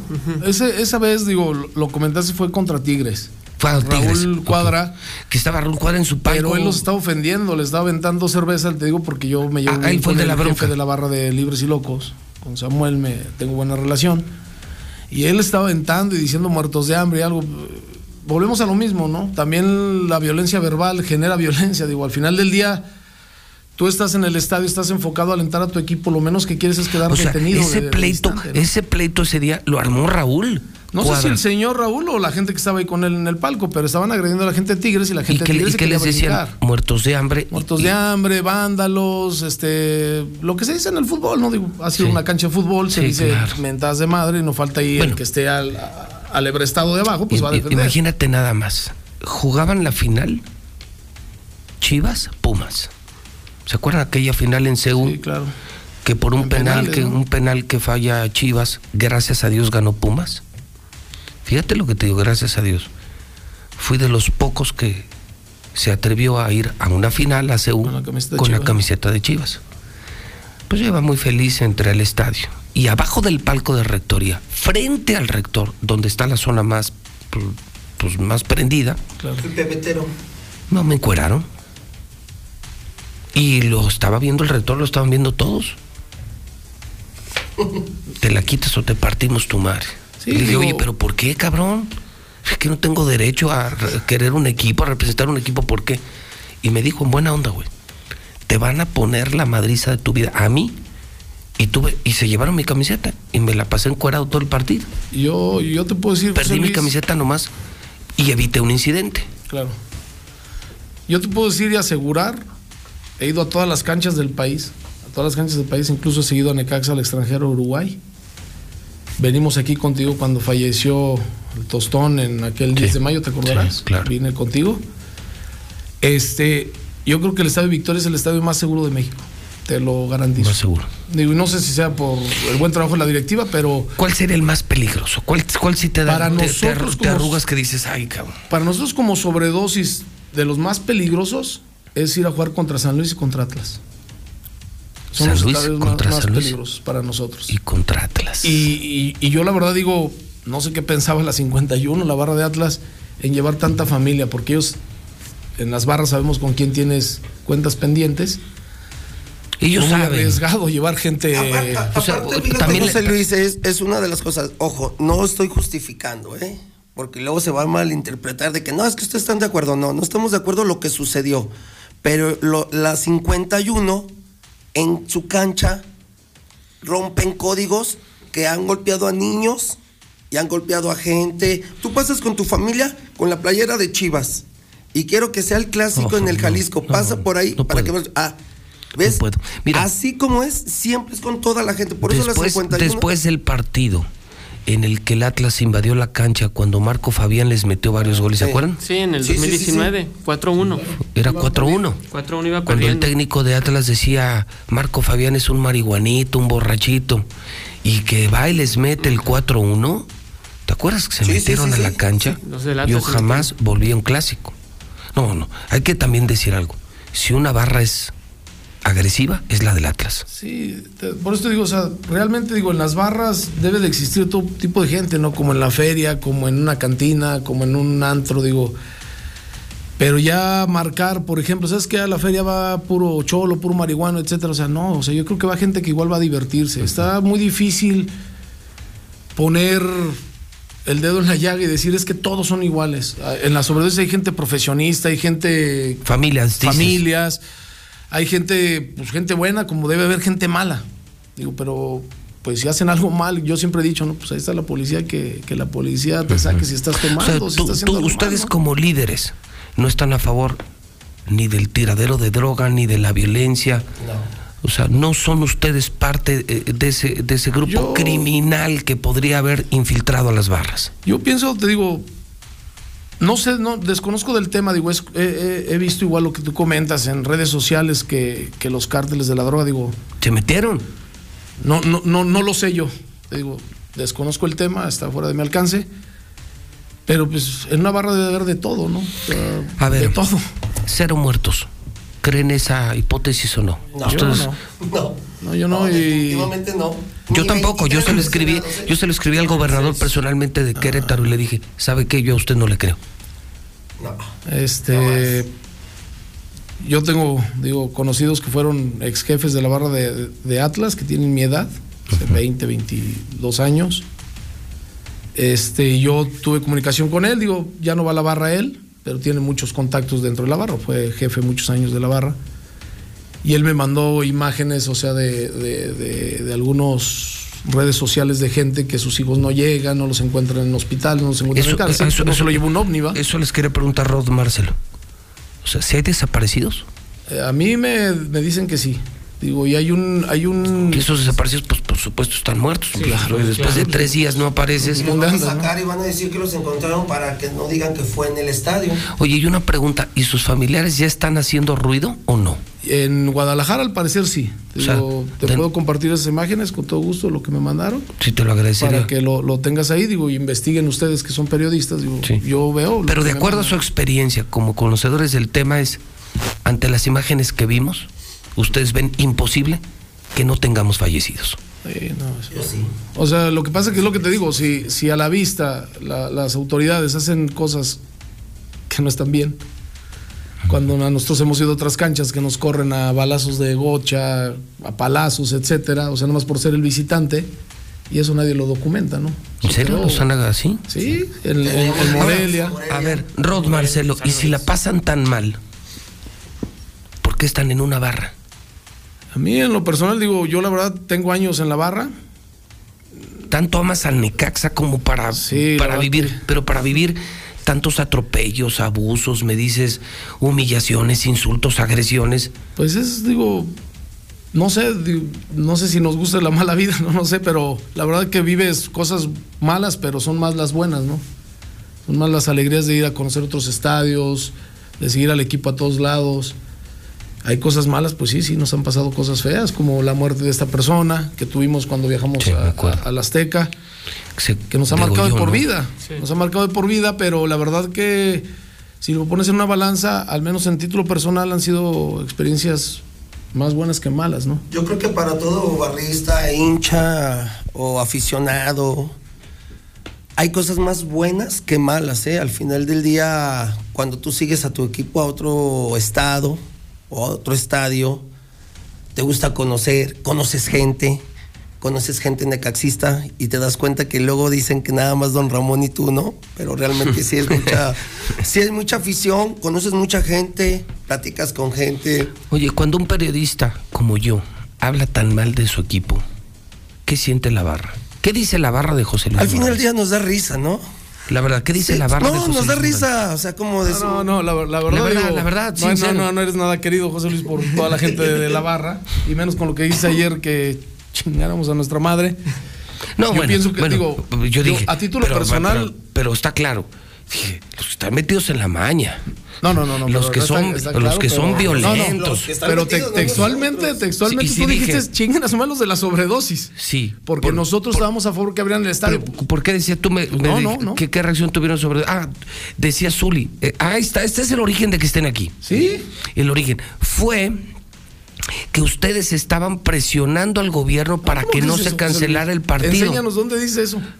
¿Lo comentaste, Zuli, o no? Mm, No, yo no alcancé a comentar, fue Zapata, al- ¿Fue? al cierre del programa. así Fue es. esta- Imagínate, es como nosotros, si tú, tú nos dices eso, entonces nosotros así de, ah, no, entonces que Zapata que chinga a su madre. No, mira. Pues sí. Para, para. No, pero ahí te va. Ahí te va, O sea, José Luis. cuando está terminando el programa, dicen, acaba de ordenar Leo. Sí, sí. Y Yo, vamos de ahorita a hecho, hablar. yo- yo me enteré porque mi papá los escucha a diario. mi papá fue el que me dijo. y está anunciando el cierre del estadio. Entonces dije, qué bueno. Ahorita ustedes me dirán si están de acuerdo o no. Y yo dije, qué bueno por dos razones. Uno, por prudencia y por solidaridad. Prudencia porque está calientito el pedo. Y dos, solidaridad porque tú mismo lo acabas de decir. Hay chavos muertos o desaparecidos. O hay chavos graves en terapia intensiva. Entonces, dejamos fuera a un lado y dejamos fuera a Leo. Pero creo que toma una buena decisión. Y entonces me dice mi producción, pero nos están filtrando que se están moviendo los de la sobredosis. ¿Quiere que nos diga dónde? Que escúchame, me están diciendo que los de la sobredosis están presionando al gobierno para que no, para que abran el estadio. Y dije, no, no chinguen a su madre. pues, si están viendo el pedo de Querétaro, ¿cómo, cómo que presiona al gobierno? Entonces tú dices, pues que chingue su madre Zapata. No, no, o sea, o sea, yo, yo, yo, yo, yo lo que estoy, lo, yo lo que O te que digo. la chingue yo. Yo lo que te digo, está yo lo, bien yo tú. lo, yo lo que te digo, José Luis, es. Yo No, que, no, no, Pues no, yo creo que, que, el- que igual estamos hablando de, de- de que el país esté en llamas, etcétera, y nosotros mismos, eres tú un locutor muy importante, un periodista muy importante, yo creo que yo te sigo diario, no sé si seas el más importante en Aguascalientes, lo desconozco igual. No, eso sí. Este, pero al, al generar igual la violencia verbal genera, ¿no? Porque son cientos de gente de la sobredosis que se puede ver en la calle o algo y vas a reaccionar y ahí vas a decir, ah, ya ven, sí me pegaron. Pero yo creo que si yo también agredo verbalmente, pues espero que me den un moquetazo, ¿no? O sea, yo espero que el señor Zapata, que desconozco quién sea, a ustedes los, los conozco perfectamente, al- al- a, los que eran, a Lucero Álvarez, no sé, son a los que seguimos, que nos diga dónde, o sea, cómo, cómo él cree, o en, o, eh, o en su experiencia. eso. Ustedes jamás le pidieron a No, alguien pues es que el nosotros favor. ni sabíamos. O sea, yo me enteré porque mi papá los escucha ustedes me dijeron, oye, que van a jugar a puerta cerrada. No, la va, desconozco. Digo, a título legal y, Sí, sí, y sí. de caballeros. ¿Tú crees que si yo voy a presidencia municipal con 20 güeyes de la sobredosis a decirle a Leo Montañez, queremos que abran el estadio? ¿Sabes qué nos van a decir? Córreme estos pendejos, por favor, porque yo voy a tengo otras cosas más importantes que hacer. O yo me voy a salir de mi oficina, o el señor se va a salir de su O sea, trabajo no lo para ir a decir que abran el O sea, la respuesta es ustedes jamás pidieron el favor a nadie. es que no sabíamos. ¿De Ni sabíamos y la otra. Estamos casi seguros que si desafilian el equipo, ¿con quién vas a jugar? El viernes. Pues con nadie. Entonces estamos casi seguros que. No es cierto. Hoy, está Hoy la de 11 a las, posibilidad, 12, a las 12 del día, ¿sabes? la posibilidad de que lo Si lo desafíen. desafilian, imagínate, vamos a exigir que se juegue. Pues ustedes no van a poder jugar Ahora, con. nosotros tenemos buena relación Bueno, también con la directiva de aquí de Necaxa. Buena relación me refiero, una relación cordial. Con, con Santiago San Román tenemos una buena relación, aunque él es director deportivo. Este, con César Servín, que seguramente lo conocerás. Y la verdad, nosotros estamos esperando, obviamente, que ellos nos digan qué va a pasar, ¿no? O sea, qué va a pasar en el sentido del, del- del estadio, no tanto qué va a pasar de Querétaro, ¿no? Porque pues, eso ni me lo van a decir. Sí, claro. Pero nosotros realmente nos enteramos porque ustedes lo comentaron. O sea, tú lo Bueno, comentaste. pero si lo- es oficial, tengo el audio del Sí, no, no, presidente. no, o sea, Ahora, lo- les lo pregunto. ustedes. Ustedes ya dicen, ya claro, nosotros, ustedes no, no quieren influir en que se abra o se cierre. Digo, ni, ni, Y- ni podríamos, yo creo que no tendríamos Y, ni voz y dices, si, si aquí se les dijo chinguen a su madre, ustedes dicen chinguen a su madre los de la mexicana también, punto.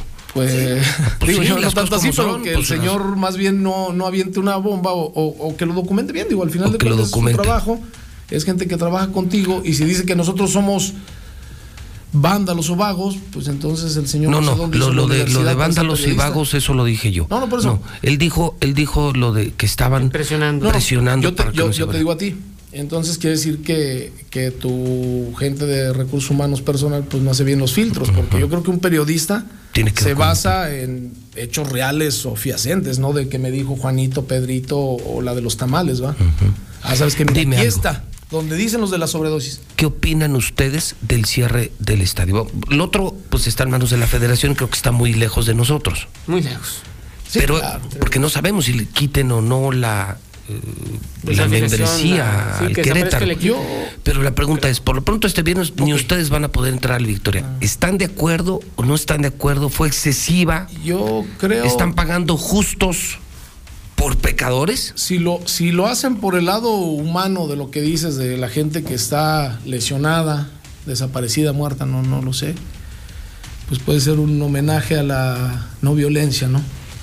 Si lo hacen porque es que viene la gente de Querétaro, etcétera, yo creo, repito, y, lo digo así, aquí en el Estadio Victoria, la verdad, yo creo que es de los estadios más seguros, yo lo he visto, tanto para la visitante como la local. Porque la visitante, la verdad, la cuidan demasiado. Digo, y está bien, ¿no? Para que no suceda esto. Mucha policía, hay muchos efectivos de Omega. Los Omega tienen 20, 25 años, 20 años atendiendo el Estadio Victoria, o sea, se la saben de todas, todas. Helio, Pigui, todos se la saben de todas, todas. La gente del estatal, desde que yo me acuerdo, son casi siempre los mismos comandantes, Dauri, los Zavala, etcétera, los que están coordinando la- lo- los operativos. Entonces ya saben ellos cómo actuar. No creo que haya sido por eso de que, ay, es que va a venir Querétaro a hacer desmanes. No creo que sea eso. Yo creo que es por el lado humano del, del presidente municipal que dice, no, pues cómo vamos a estar en fiesta cuando hay gente en duelo, ¿no? A ver, pero por ejemplo, pero la federación ya anunció, eso sí, y lo anunciaron creo que el domingo. Las barras ya están prohibidas. Las barras visitantes. Visitantes, sí. O sea, están diciendo que ya no podrán venir barras de otros estados aquí, o sea, ya, ya para el futuro, y que ustedes ya no podrán ir a apoyar al Necaxa como barra. O sea, entiendo que si tú vas con tu esposa, tu familia, a Guadalajara, a cualquier lugar a ver a Necaxa, no debes de tener ningún problema. Pero ya como grupo de animación, como barra, ustedes ya no pueden ir a otro estadio. ¿Están de acuerdo en eso? Eh, no estamos de acuerdo porque, como dices, no se va a pagar este, justos por pecadores, ¿no? Eh, pero por el momento, yo creo que sí está bien para que empiecen a controlar y realmente vean quién entra y quién sale. Entonces, pues a los que nos gusta viajar cada 15 días, pues sí nos duele bastante. Porque Ya, dices- ya no, ahorita no van a poder, ¿verdad? Viajar como grupo de animación, no, por decir, nosotros tenemos el próximo juego de visitantes con, en CEU. En uf, En CEU. con los Pumas. Si quieres viajar tú a, a ver a Pumas, ya no vas a ir como hincha. o como, como barra. Vas Es como que aquí. José Luis, igual hay, hay un tema, ¿no? O sea, lo, lo que te comentaba de la barra de Atlas que, que tuvieron, digo, el error, digo, desconozco de llevar familias a una cancha que para ellos es una cancha picante. Nosotros sabemos a qué canchas yo de, de loco voy a ir con mis hijos o mi esposo, mi familia, a San Luis o Atlas. Yo solo no, no podría, me va a pasar lo mismo que les pasó a los que están ahí tirados, ¿no? Hay canchas que obviamente tú sabes, ¿no? no son, por ejemplo, nosotros a CEU podemos ir, digo, no, no tenemos problema A la con, Azteca. la, con la Rebel, a la Azteca, a Tigres, a Monterrey. Pero Santos. aquí en el Bajío es un poco picante las canchas por lo que ha pasado entre las barras, ¿no? No, no podríamos ir a León Entonces, solos, la, a la medida sí fue prudente. Para calmar las aguas sí, ahorita. sí, sí, fue prudente si lo vemos del lado humano. Digo, a todos nos dolió las imágenes. Yo creo aunque no fueras No, aficionado a Atlas, no. Querétaro, o sea, No, eso no es de, un ser humano, digo. Ni estarle un animal pegando, hace o sea, exactamente, estarle pegando a eso, la, la- la imagen que sé que le están pegando a un viejito en el piso, o sea, si fue por ese lado de que la presidencia municipal decidió decir, oigan, pues vamos a tener un poquito de mesura, vamos a tener un poquito de, de respeto, si así, si así lo queremos ver. Le aplaude a Leo, ¿eh? Qué Se bueno, digo, un, un partido, no entra un partido de fútbol, digo, ojalá gane el equipo. No entrar a un partido de fútbol, digo, no nos ocasiona gran problema. Lo de, lo de viajar de visitantes, pues bueno, a veces vamos a pagar justos por pecadores, ¿no? Pero bueno, así es. Zuli, ¿tú les quieres Híjole, preguntar algo? No, bueno, más que preguntarles, eh, poner eso en la mesa que en ocasiones, no quiere decir que en esta haya sido, y lo sabemos, eh, sobre todo en Pachuca en su momento, que fue donde inició lo de las barras y todo este movimiento, que en ocasiones las barras sí son usadas por los directivos, José Luis. Y para nadie es un secreto, para el motivo que seas, y lo vimos en Monterrey, en el Mundial de Clubes. ¿Recuerdan cuando les pusieron ahí las cabezas en las hieleras y todo eso? Ah, como en Dubái, ¿no? En Dubái, exactamente. no sé dónde. Exactamente. O sea, yo creo que, que también a, a algunas directivas la- lo de tener barras en su momento les ayudó, pero también se les escapó de las manos. Bueno, Muchas veces. ¿Hace cuántos años Vergara lo dijo? Así es. Vamos a controlar los grupos de animación. Y, y no todos, repito, no todos, o sea, no, No, todos, no, pero no, no hay, hay- hay directivos que sí te apoyan a la barra, que sí han tenido su momento como ellos, 1800, 2000 aficionados, pero hay otros directivos que en vez de ayudar te meten el pie y entorpecen las cosas, no saben cómo se maneja el fútbol. Hay gente externa que lo ponen de directivos y no saben cómo se maneja un fútbol. La pasión que se vive dentro de un partido. Y mismo Y- y se a cuestiona. veces Hoy justamente se cuestiona, y con esto cierro, cuál es la directiva de Querétaro. Y ayer medios decían, un contador que salió de la nada, que de pronto se hizo directivo del Atlante, ahora sale de dueño del Querétaro. Así es. Sin experiencia, sin sensibilidad, sin oficio, y vean lo que pasó. Pues no vayas tan lejos. Pero ellos lo pues, dejaron entrar, no, ¿eh? Y no vayas tan lejos. Aquí en Aguascalientes simplemente con el Necaxa. La gente que tiene trabajando la directiva, pésima. Son unos inadaptados, no sé cómo llamarlos, si, si no estudiaron mercadotecnia y metieron al, al chavo que vendía paletitas allá afuera porque de mercadotecnia y todo, no saben nada. Y lo estás diciendo Sí, tú, ¿eh? lo digo y lo y lo estás diciendo, y lo y estás diciendo tú, porque estoy de acuerdo contigo. La directiva de aquí es tan mala como las peores directivas de México. Sí. Bueno, algunos, ¿eh? La verdad digo, No, no, no, no, dije a. ¿Dónde está el equipo? de- ¿Dónde está el equipo? ¿No? Discutamos dónde y está el equipo, ¿no? Ellos ¿eh? vienen por dinero. Ni el deporte, ni el balón, ni, el fútbol les interesa. Ellos vienen por Y dinero. eso nos Y duele la- a los necaxistas, Ahí- ¿eh? Nos duele como no tienes idea, ¿eh? Como, como te comenté, pues ya los temas de negocios, tú eres un experto en eso, ya que lo manejen ellos. Ya el tema deportivo, que es lo que a nosotros nos concierne. Pero les duele, me sí, están claro, diciendo, nos les duele duele, porque el equipo está muy mal. Bastante. Que no nos han salido las cosas deportivamente, no le ha salido a la América, no le ha salido a las Chivas, y las Chivas es el segundo equipo más importante de México. Primero. No, yo creo que el segundo. Sí, Este, no ¿eh? Este, bueno, yo pienso eso, ¿no? Que no les ha salido lo deportivo, pero en algún momento les va a salir. Yo confío, la verdad, en el proyecto que yo he platicado con, con- con San Román. Yo, yo le creo y, y- y de lo que él me ha platicado. Y la verdad, digo, lo ves tú en un organigrama, en una estructura de una empresa, y pues yo le creo lo que él me dice. Entonces yo espero y confío en que las cosas se van a dar. Yo les agradezco su presencia. Gracias. Y se cumplió lo que dijimos fuera del aire, que no había censura.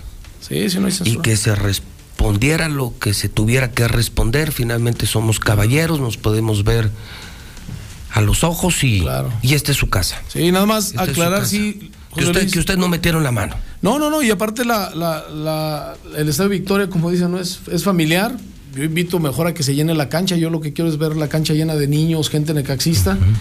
Y sépanse la gente que es segura que la barra de Necaxa nunca va a atacar a, a familias, nunca va a atacar a personas indefensas. Y, y creo que debe de ser un espectáculo familiar. y tiene que ser eso, deporte y. Que si me permite, yo agregaría algo. Que nunca deberían de atacar a nadie, ¿no? No, no, no, no. Sí, para empezar. O sea, nadie. Familias, o a sea, nadie, ¿no? José Luis? o ¿Por qué tienes, José Ana- Luis, sabiendo que la sobredosis atacó a alguien afuera de la Victoria? No, no, por eso, pero hablo en lo general. O sea, no solo cuidar a mujeres y a niños, porque yo también soy de los que va con Claro, familia al estadio. No, no, no, Yo nadie. creo que en lo general- nadie. Mi mamá va a la sobredosis. Ahora- ¿eh? atacar a tu mamá. Mi hija va a la sobredosis.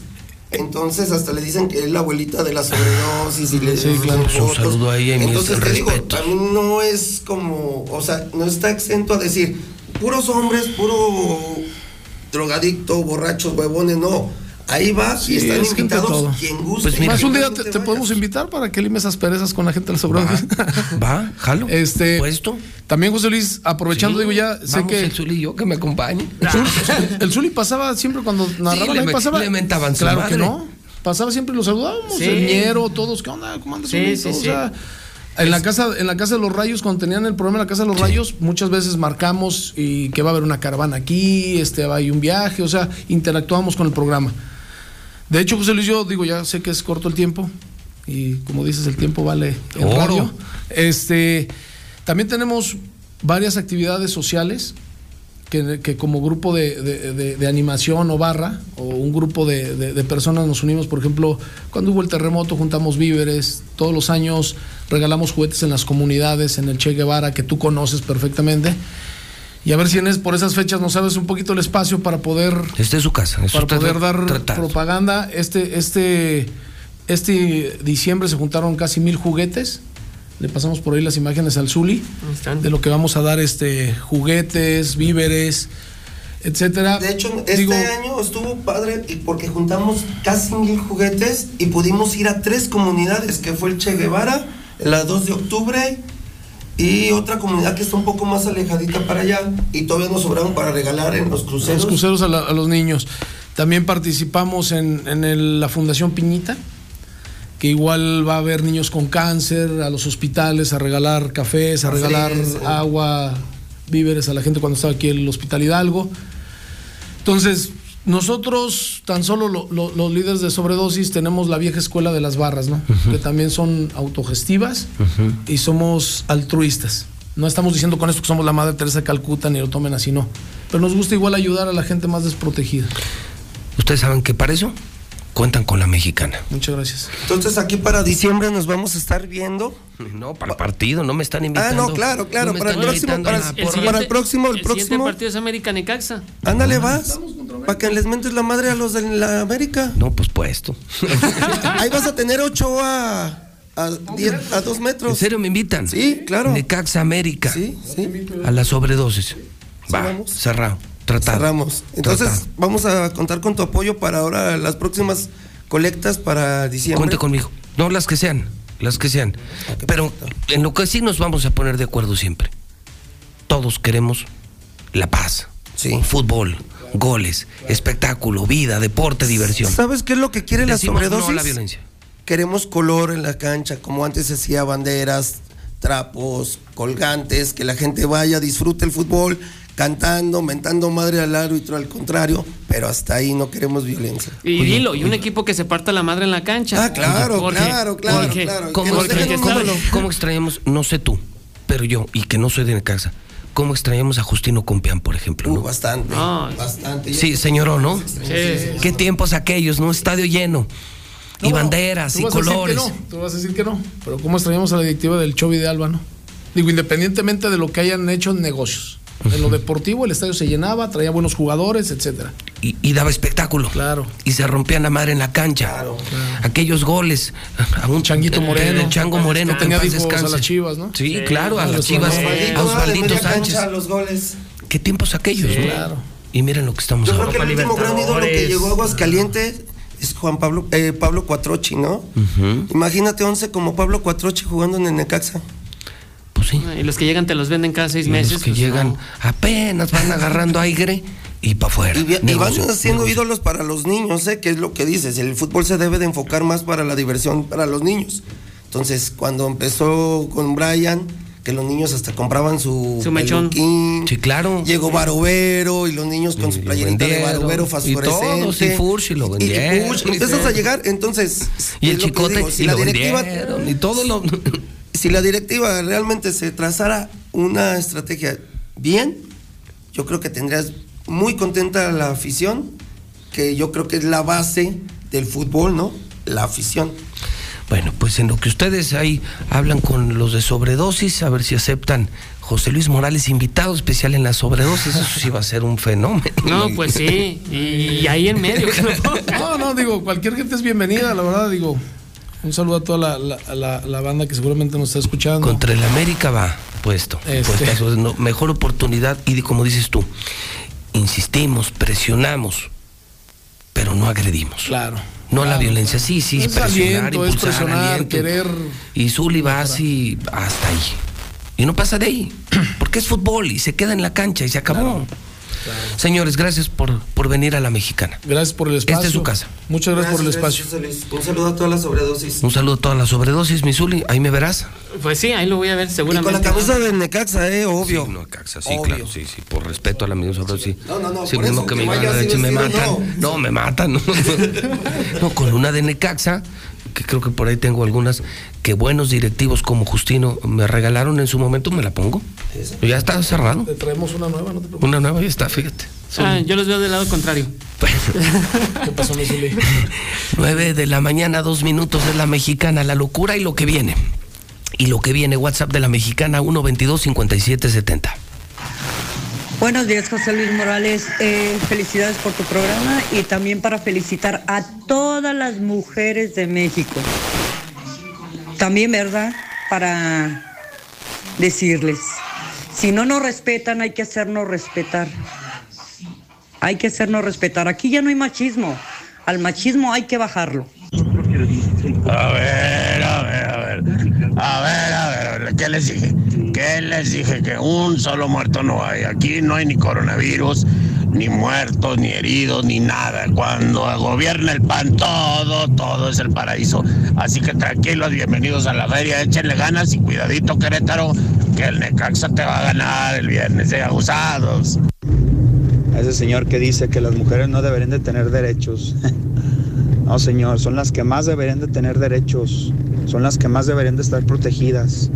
José Luis, buenos días. Yo pertenecí a la barra de los grosos y sí, no se satanice a todos, sea, no todos son malos. hay gente cobarde que, que se escuda para hacer sus desmadres, entonces no se satanice. Luis Morales, Luis Morales, yo escucho la mexicana. Yo estuve hace tiempo en la porra de Sotelo, cuando era el señor Sotelo, que en paz descanse, y luego la agarró el hijo, y pues sí, sí se vive toda esa violencia. Nosotros nos tocó una vez ir al Estadio Jalisco hace ya tiempo, y también los del Atlas nos corretearon, o sea, es así de todos lados, en Atlas, en Morelia, nos corretearon todo y pues sí está, sí está caramba. Nosotros somos de la porra de Sotelo, no de la sobredosis, que es muy distinto, por eso se ha, se ha disminuido. generalizan a la sobredosis porque es una barra, pero también antes había porras. No sé si te acuerdas tú, José Luis, la del Crosti, la del Burrero y la de Sotelo y otras más, la de los panaderos. Buenos días, José Luis. Oye, tienes más afición del Necaxa tú en el estudio que todo el estadio junto. Buenos días. Eh, dice este chavo que el estadio del Necaxa, el estadio de aquí de Aguascalientes es el más seguro. Pues sí, hermano, entran mil gentes. La policía con la mano en la cintura controla mil gentes. No como en Querétaro, no como en Guadalajara, no como en Monterrey. José Luis, buenos días.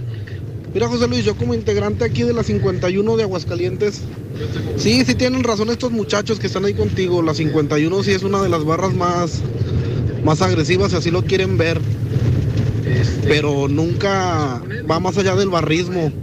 Tú te arriesgas, como barrista, te arriesgas a que te metan unos chingadazos, que te roben tu camisa, tus pertenencias. Pero jamás una brutalidad así como la que le hicieron a los compañeros allá en Querétaro. Y, aquí también lo hacen. Yo como integrante de aquí de Aguascalientes, digo, los de la sobredosis también lo hacen. No generalizamos a todos, pero también lo hacen. Todas las barras lo hacen. Pásales con una camisa de otro equipo con tus hijos y no te respetan, José Luis. No respetan nada. Eso es en general. Todas las barras lo hacen en general. Yo creo que la violencia hacia la mujer ni siquiera debería de ser un tema el cual estuviera en discusión, porque se nos mata por ser mujeres, se nos agrede por el hecho de ser mujeres y la verdad es que merecemos el mismo derecho a ser respetadas y a que se respete nuestra vida como seres humanos.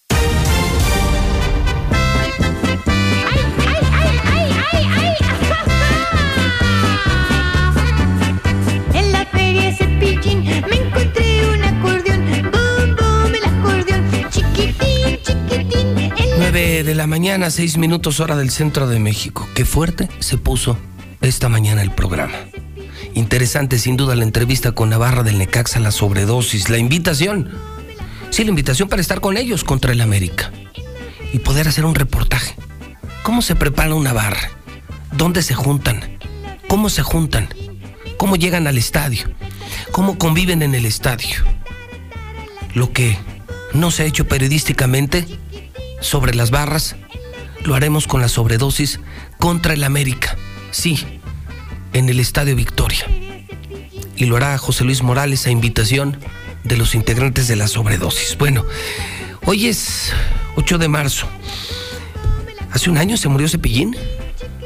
Por eso lo recordamos en la mexicana Ricardo González Cepillín, payaso, cantante y actor mexicano. Hoy es el Día Internacional de la Mujer. Juan de Dios, eh, Apolonio, Filemón, eh, Félix, Beremundo, Esteban, felicidades en el Santoral. Muy rápidamente le informo, clima hoy, 28 grados completamente despejado, sin nubosidad, cero nubosidad, 28 grados, mínima de 7 grados centígrados. Horrible el tema del dólar. Le informo a usted que el dólar está en 21.23, en 21.23 en casas de cambio y bancos de la República Mexicana. Estaba en 20 pesos, ahora está en 21.23. Y sí, nerviosismo por el tema de Ucrania. Vamos al reporte COVID en segundos. Carlos Gutiérrez y Lula Reyes, los números del día. Mi querido Carlos, buenos días. Pepe, ¿qué tal? Muy buenos días, buenos días al auditorio. Pues hoy estamos reportando cero decesos por COVID-19, con lo que nos mantenemos en la cifra de 5.106 eh, personas fallecidas durante esta pandemia. Ojo, no quiere decir que el día de ayer no hubiese habido algún deceso, simplemente el sistema nos reporta que para este día cero personas fallecidas. Por lo pronto, de las personas que se atendieron enfermas fueron 117, de las cuales 47 dieron positivas, 14 más están en calidad de sospechosos. Fueron hospitalizados un total de nueve personas y de la ocupación hospitalaria estamos teniendo 2% más que ayer, estamos en 33% de nuestra capacidad hospitalaria. Finalmente, lo que tiene que ver con pandemia y menores son cero decesos, cuatro contagios y un menor hospitalizado. Hasta aquí mi reporte, le paso el micrófono a mi colega Lula Reyes. Muchas gracias, Carlos. Buenos días. México registró en las últimas 24 horas 1.684 casos y 42 muertes por COVID. La Secretaría de Salud está informando que México suma hasta ahora 319.901 defunciones por COVID-19. México con contagios, hospitalizaciones y muertes a la baja por el COVID. El subsecretario de Salud, Hugo López Gatel, indicó que en el país ya hay una reducción de la pandemia y confió en que sea consistente. Vacunación e inmunidad han ayudado a frenar el virus. En el mundo hay más de 448 millones de contagios. 6 millones 29 mil han muerto ya por COVID-19. Hasta aquí mi reporte. Gracias. Buenos días. 9 con 10. Para mí, la nota roja de la mañana, Brian. Narcos en una avioneta lanzando volantes contra el cártel de Sinaloa. Lo demás que me informes me parece completamente irrelevante. No es un hecho común. Una avioneta estaba volando arriba del aeropuerto de Aguascalientes, en Teocaltiche, lanzando volantes, advirtiendo que van por la cabeza Cártel Jalisco Nueva Generación, va por la cabeza de Mario González. Esto, esto sí está grave, porque esto adelanta, esto ya hace sonar las sirenas de una guerra del Cártel Jalisco contra Sinaloa aquí en Aguascalientes. ¿Por qué? Porque Mario González ha sido el narco de toda la vida en Aguascalientes, dueño de las más grandes fortunas de aquí, patrón de muchos empresarios que no son empresarios que lavan dinero. Ese sí es una bronca, ¿eh, Brian? Fíjate, José Luis, que la forma en la que pues han eh, arrojado estos volantes en eh, Teocaltiche, precisamente en la comunidad en Villa Hidalgo, Jalisco, pues ha dejado anonadados a las personas que se encuentran en aquel lugar. Ahora, no ha sido el único aviso precisamente que el cártel Jalisco Nueva Generación ha mandado a la sociedad Pero no, lo habían, pero no lo habían hecho si, mira, Brian, Mira, ahorita ya usar estabas- una avioneta y aventar Sí, volantes, volantes, y sí, que no te detecta el radar. Ahora, si estás a unos cuantos, sí, a pocos metros del aeropuerto. estás a nada de distancia del aeropuerto y no te detectaron las autoridades, los militares y la avioneta aventando volantes, bueno, con riesgo hasta de que la tumbaran. Esto sí está cañón, esto sí está fuerte. Y viene la guerra contra Mario González, repito, ¿por qué me preocupa mucho? Porque son los mismos narcos de aquí. Es el mismo cártel Jalisco contra el mismo cártel de Sinaloa. O sea, el tema está delicado.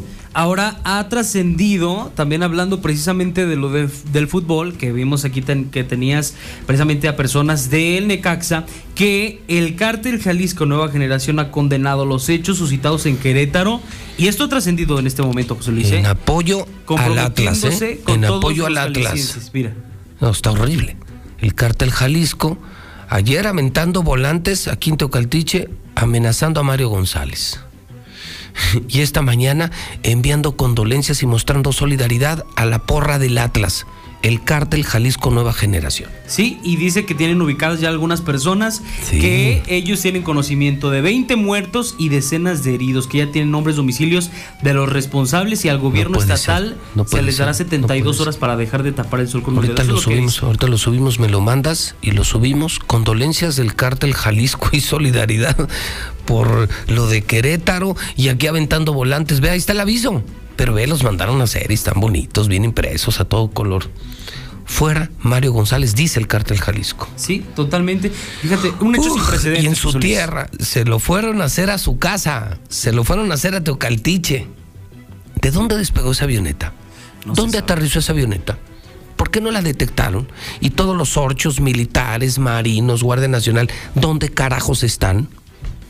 No, es una impunidad total, es una impunidad total. Mira, ya está el cártel Jalisco hablando de más de 20 muertos. La barra que se acaba de ir del Necaxa lo decía, pues claro que hay muertos. Sí. Pues como que no hay muertos. ¿Cómo van a tapar el sol con Y, y ellos No sí saben, puede. Saben de lo que están hablando y ya aseguran que ya familiares en Guadalajara ya están reportando a sus desaparecidos. O van a decir que es armado, que todo es armado, que todo es un montaje, precisamente lo de los muertos ahí en el estadio, pero es, es bastante lamentable. Y precisamente la gente de allá de Teocaltiche y Bellidalgo, José Luis, pues está eh, un tanto asustada en ese sentido por los volantes que lanzaron desde el aire en esta avioneta, pero no se sabe hasta este momento pues qué fue lo que sucedió y quién las lanzó. Algo así muy rápido que tengamos que debamos saber. Sí, fíjate que también, pues en eh, Calvillo, un pepenador se disparó en los genitales al accionar un arma de fuego. Dice que se le encontró precisamente en, eh, eh, pues al momento de que estaba separando la basura y que en determinado momento, pues al momento de eh, ponérsela en el pantalón, se disparó esta arma de fuego y lamentablemente se disparó en los genitales.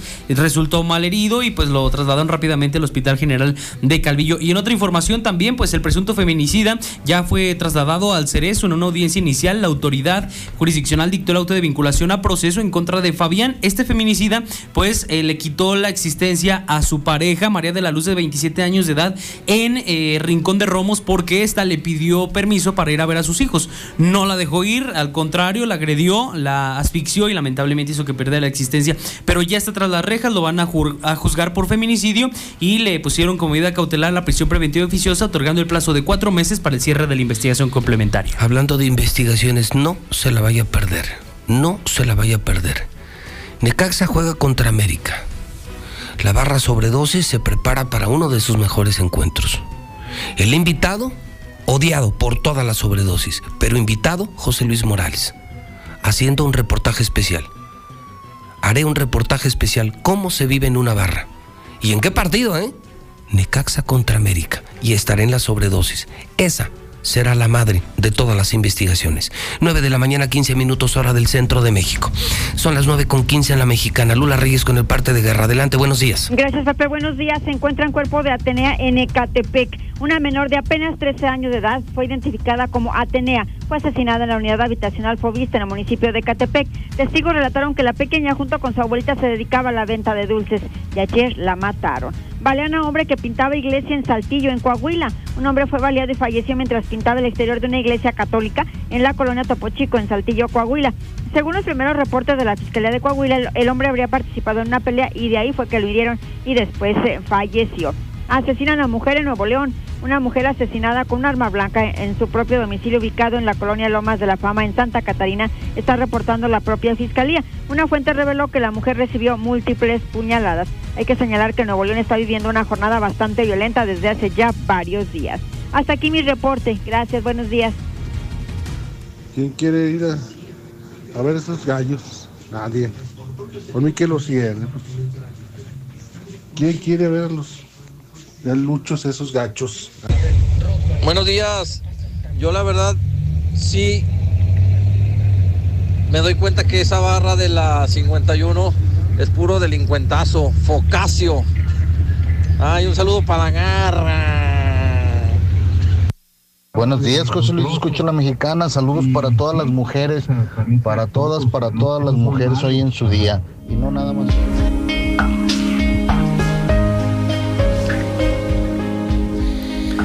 Hoy es 8 de marzo del año 2022. Es el Día Internacional de la Mujer.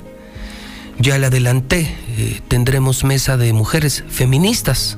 Ya están en el edificio inteligente de Radio Universal, estarán en mesa en unos instantes con ustedes y con nosotros.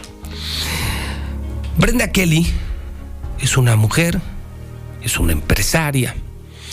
Y justamente hoy 8 de marzo presenta a usted un libro que tiene que ver con el gravísimo problema de la violencia contra las mujeres. ¿Y en qué día? ¿Y en qué lugar? Brenda, bienvenida a Infolínea. ¿Cómo estás? Muy buenos muy días. bien, muy bien, acá, ¿verdad? Exactamente. Lo puedes gracias. mover donde te sientas Sí. más Ah, cómoda. Muchas gracias. Más cerquita de ti. Sí. A ver, Brenda, cuéntame, ¿cómo se llama el libro que hoy nos estarías presentando? Que nos Eh, estás presentando. Sí, muchas gracias. Bueno, pues gracias por la invitación primero y, y gracias por interesarte en el tema. El libro se llama Conspiración íntima y lo, lo que pretendo yo cuando decidí escribirlo, obviamente yo fui víctima de violencia aquí en la ciudad de Aguascalientes y, y decidí escribirlo con ese lujo de detalles que, que callamos las mujeres, aunque suene a comercial, eh, porque es muy difícil cuando estás siendo violentada el poder expresarlo. Estás apanicada, estás siendo víctima no solo de una persona, sino, sino de un constructo social que, es muy difícil hablar.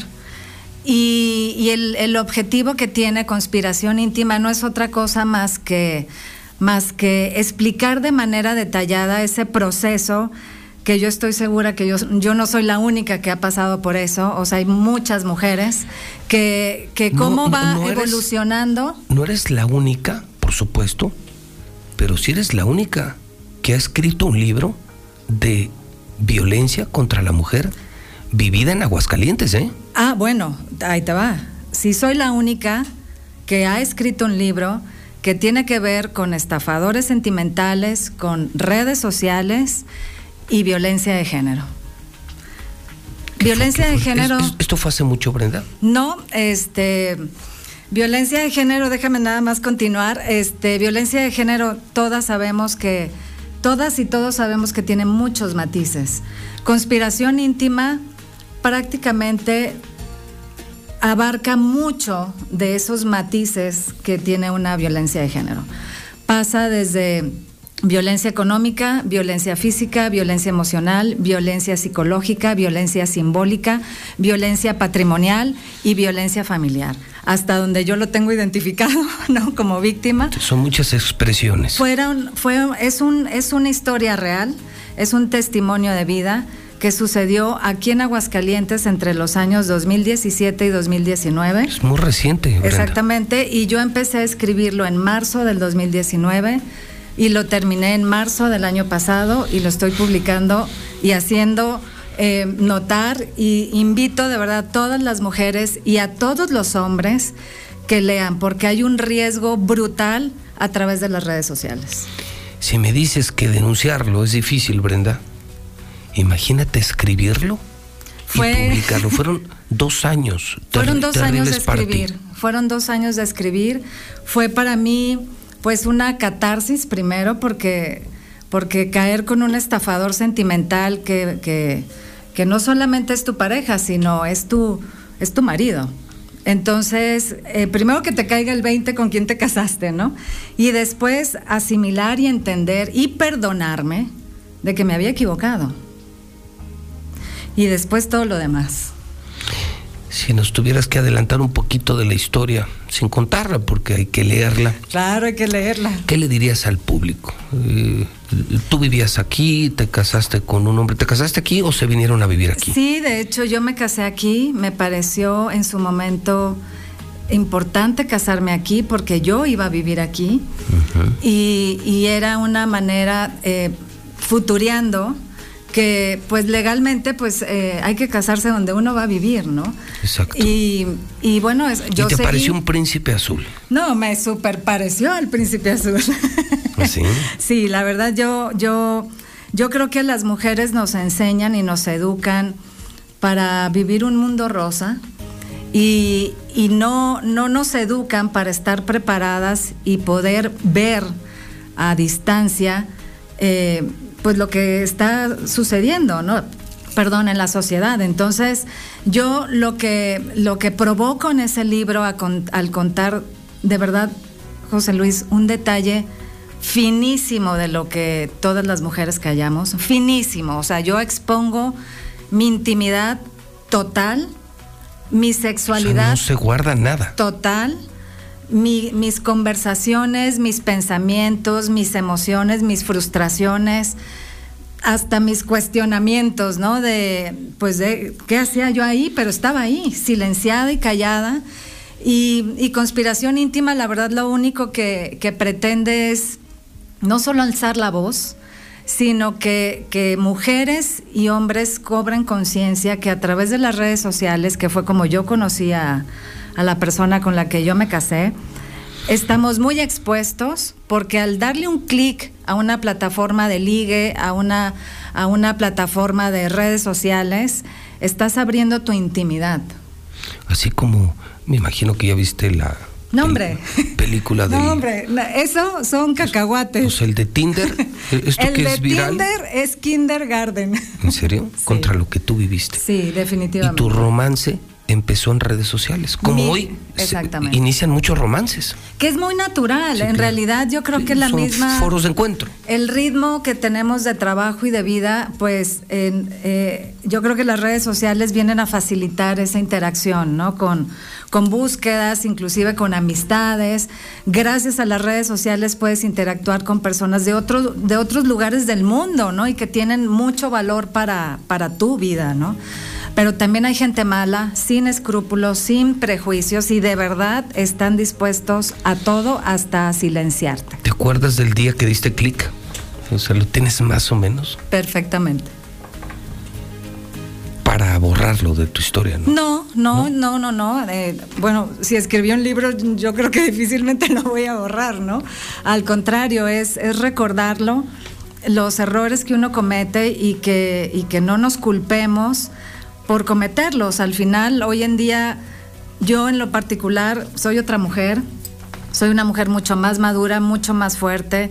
Y en y conspiración íntima, yo expongo mi vida y la expongo precisamente para generar esa empatía contigo que estás siendo violentada en este momento, o contigo que fuiste violentada en otro momento, o contigo que puedes ser violentada en un futuro. Y conspiración íntima lo único que pretende es que veas escenas y momentos y que puedas identificar violencia de género en un matrimonio. Hoy se acostumbra, mm, Brenda Kelly se acostumbra salir a las calles. Tu expresión me parece una expresión madura, sofisticada, para abordar el tema de la violencia contra las mujeres. Pero hoy veremos también otro rostro, otro rostro que expresa de manera distinta el coraje de las mujeres. Y a veces se desborda y termina en violencia, en agresiones, en daños al patrimonio cultural, público. ¿Tú marchas, por ejemplo, en un día como hoy? ¿Tú no marchas? No, yo la verdad yo nunca he marchado. Eh, respeto mucho quien lo hace, porque sí entiendo, de verdad, yo he sentido una frustración inmensa ante la incompetencia de las autoridades, pero creo que, que debemos de ser muy, muy, muy inteligentes y dar unas ah, propuestas para que las autoridades tomen acción. Yo lamento Pero, mucho, pero violencia no. Pero violencia no, porque violencia con violencia, pues no, no, no, sí, estamos luchando a favor del- de la paz y, que nos respeten, no me parece que sea la mejor opción, aunque entiendo, entiendo el fondo, porque yo, yo me considero parte de ese grupo que se siente frustrado ante la falta de atención de las autoridades. Eh, ante el manejo que yo tuve, inclusive, yo levanté seis denuncias, no solo en Aguascalientes, sino en Ciudad de México. Y, ver esa indiferencia por parte de, del Ministerio Público, por parte de, de, la, de la manera como te tratan, esa falta de empatía eh, absoluta, es- esos encuentros con los psicólogos que de verdad son terribles y hay una distancia y, un, y una frialdad por parte de ellos que no quisieras estar ahí, sin embargo, tienes que estar ahí porque tienes que luchar por tu causa, ¿no? Y por la justicia. Me dices, soy otra mujer. Sí. Sí se puede superar la violencia, pero, Sí. es, un- pero es un proceso costoso que toma tiempo y esfuerzo. Yo creo que eh, yo le sumaría muchas más cosas a eso porque es un proceso de reencuentro contigo misma.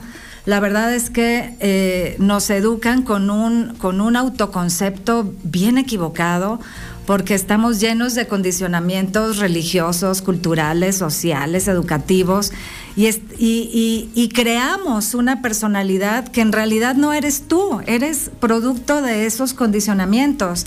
Y lamentablemente cuando te suceden cosas tan, tan agudas y tan difíciles, es cuando, cuando te obligas a hacer una introspección de quién eres en realidad, de qué eres capaz, por qué vas a luchar y no te importa lo que suceda, aunque te enfrentes a incompetencias con las autoridades, aunque te, en- te enfrentes a críticas de tu familia, de tus amigos, de, de la sociedad, de tus colegas de trabajo, de la gente que te conoce del club o que nada más opina sin saber la verdadera historia que tú estás pasando, ¿no? Entonces, todo eso es lo que hace, y más, eh, de- el autodescubrirte y, y ser tu mejor versión después de una crisis como puede ser violencia. Tu villano, que es un villano real, Es un villano real. terminó en prisión, ¿verdad? Eh, sí. O estuvo temporalmente, sí, ¿no? sí, yo logré la orden de aprehensión, de hecho, hasta ahí llega mi libro. Y el resto de la historia viene en un segundo libro. Y lo único que, que yo no me quiero ir sin, sin hacer algunos comentarios eh, en- con el objetivo de dar una retroalimentación a las autoridades que yo identifiqué en mi proceso y las tengo aquí anotadas para que no se me vaya a escapar ninguna. Creo que, que tanto las autoridades como la sociedad en general pues buscamos lo mismo, solamente que estamos perdidos, no encontramos ese punto de hacer esa comunión y esa sinergia para que la maquinaria camine, ¿no? Entonces, ¿con qué me topé yo? Yo me topé con, con que eh, no hay una infraestructura tecnológica para que los sistemas entre un estado y otro se comuniquen. Alguien que aquí en Aguascalientes o en cualquier otro estado es un delincuente, se mueve del lugar y, ya, y deja de serlo. Esa es una, es una observación que, y una invitación a, a nuestro presidente López Obrador y a, los, y a los señores gobernadores de Estado que si de verdad queremos eliminar y erradicar la violencia de género, tenemos que empezar con, con, homologar todos los sistemas judiciales que pueda haber a nivel nacional. Y por otro lado, el- el- es de verdad absurdo que si una víctima eh, en reiteradas ocasiones eh, levanta una denuncia de una con una clasificación y levanta otra denuncia con otra clasificación, la tengan que atender diferentes eh, gente del Ministerio Público. Entonces, ¿qué, de por sí es súper difícil estar ahí en un ministerio público y encima con tus múltiples denuncias o ratificar denuncias te está atendiendo un, MP diferente, el choque y- y la crisis todavía se aumenta, ¿no? Y si a eso le sumamos que tú te escapaste, en este caso fue mi caso, que yo tuve que escapar de Aguascalientes, y, me, tenga que ver en la necesidad de venir a las audiencias eh, gastando lo que no tienes, porque como antes mencioné, yo fui víctima también de violencia económica y patrimonial. O sea, ¿cómo le haces como víctima para volver al lugar de los hechos y cuando ponen sentencias irrisorias? Que, que está fuera de lugar. Hay una falta de empatía y de compromiso por parte de las autoridades. Híjole, todo un caldo, ¿no? No, y ya hay Se más. juntaron muchísimas cosas, pero me impactó mucho lo que has dicho. Sí. El estafador de Tinder es una historia de Kinder frente a esto. Frente a esto que hoy se presenta en Aguascalientes, es un caso de Aguascalientes, yo me atrevería a asegurar, con más de 30 años de experiencia, que es la primera vez que una mujer víctima de violencia no solo lo denuncia, sino escribe un libro. Y dice ella, no me guardo ni un solo secreto, ni los secretos sexuales. Es decir, habrá mucha empatía. Muchas mujeres cuando lo lean sabrán y entenderán de lo que está hablando Brenda Kelly. El libro, ¿dónde se puede conseguir? ¿Dónde lo pueden leer? Eh, entiendo que ya está en redes, ¿no? Sí, ya está en redes. eh, se lanzó a finales de febrero por Amazon. El libro está disponible para ebook, que ebook es libro digital. Para la gente que, lee mucho y, y tiene la membresía de Kindle por Amazon, pues también. Y también está disponible en papel. Eh, nada más quiero aclarar porque ha habido mucha confusión con las redes sociales de gente que me pregunta, oye, no puedo comprar el libro físico, nada más me da la opción de ebook. Amazon.com.mx te da la opción de ebook, pero Amazon.com te da la opción de papel. Ah, ok. Y cuando tú te metes a amazon.com, en automático te quiere cambiar a tu país. En este caso, México, amazon.com.mx, díganle que no a Amazon, porque es amazon.com donde tú puedes comprar el libro físico. Pues mira, mujerona, lo que viviste, lo que superaste, lo que escribiste, lo que denunciaste, lo que compartiste y llegar con tu historia a Amazon. No lo hace cualquiera, Brenda. ¿eh? No sé, no me atrevería a decirte porque tú lo viviste, que no hay mal que por bien no venga. Pero lo que sí me atrevo a decir es que de algo terrible estás construyendo una gran historia que puede salvar la vida de muchas mujeres. Ese es el objetivo. En realidad, cuando yo empecé a escribir Conspiración íntima, obviamente no, no tenía nombre. Eh, yo empecé a escribir por un ejercicio emocional y psicológico y cuando ya llevaba como 80 páginas escritas, digo, no, esto yo no me lo puedo guardar, esto lo tengo que compartir porque ante todo soy una mujer responsable, tengo una institución atrás que se llama Reto Atrévete a ser quien eres, que cómo yo me voy a parar ante, ante un público o ante mujeres a decirles que sean valientes si yo no lo era. Así que eh, por ese valor y esa honestidad que, que me distingue en mi paso, eh, es que yo decidí escribir y compartir para que las personas que han sido violentadas, también hay hombres violentados. Así que eh, yo creo que Conspiración Íntima, de verdad los invito a que lo lean. El objetivo que tiene es provocar esa empatía entre las víctimas y que puedan identificar esa violencia silenciosa, sigilosa, que, que no te das cuenta cuando estás ahí y que, eh, y que tus amistades y tu familia tampoco se da cuenta. Uno, porque te lo callas. Compartes la mitad o un cuarto de, de tu historia porque te da vergüenza compartirlo. Y si eres una mujer que te las das de que, ay, yo sí, su, wow, pues resulta que te da más vergüenza, ¿no? Y yo lo que les quiero decir, la violencia de género no respeta ni clase social, ni estudios académicos, ni código postal, ni nada. O sea, no tiene nombre y apellido, por no decirlo más feo. Y, de verdad, el, el objetivo que tiene es ayudar y quiero aprovechar para hacer una invitación porque yo, yo veo conspiración íntima eh, que las autoridades lo compren, se involucren, lo regalen a la sociedad y que hagan esa pequeña inversión para que toda mujer lo pueda leer en este país. No importa la comunidad, no importa si vives en un ejido, en una sindicatura, en un municipio chiquito, grandote, de verdad es una historia real que lo único que pretende es alertar a toda la sociedad de que tenemos que tener mucho cuidado con las redes sociales. Hay mucha gente mala que no sabemos que se disfrazan de ángeles y de príncipes azules y que hay que saber identificar la violencia y que de verdad cuentan conmigo. Mis redes sociales están abiertas. Hay, hay una página que acabamos de crear de Facebook que se llama Conspiración Íntima. Y yo quiero pedir la autorización a las autoridades para que en esa, en esa página de conspiración íntima, las mujeres que nos hemos atrevido a, a, a denunciar con una carpeta de investigación ratificada, se suba a esa página y se ponga el nombre del inculpado y que las autoridades nos, nos perdonen la evidencia de poner el nombre de un inculpado porque puede ser daños a la moral. Sin embargo, yo creo que en la medida que nos apoyemos, vamos a, a lograr que las autoridades hagan lo que tengan que hacer. Creo que si no nos ap- apoyamos entre nosotras mismas, eh, pues entonces, ¿quién? Porque las autoridades hasta ahorita no lo han hecho.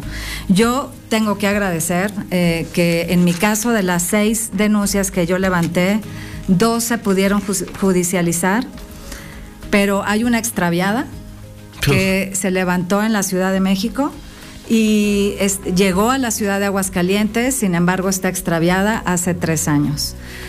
Desconozco si haya tráfico de influencias o si haya algo oculto, pero esa denuncia al día de ayer que yo llegué aquí a Aguascalientes, nadie sabe dónde está.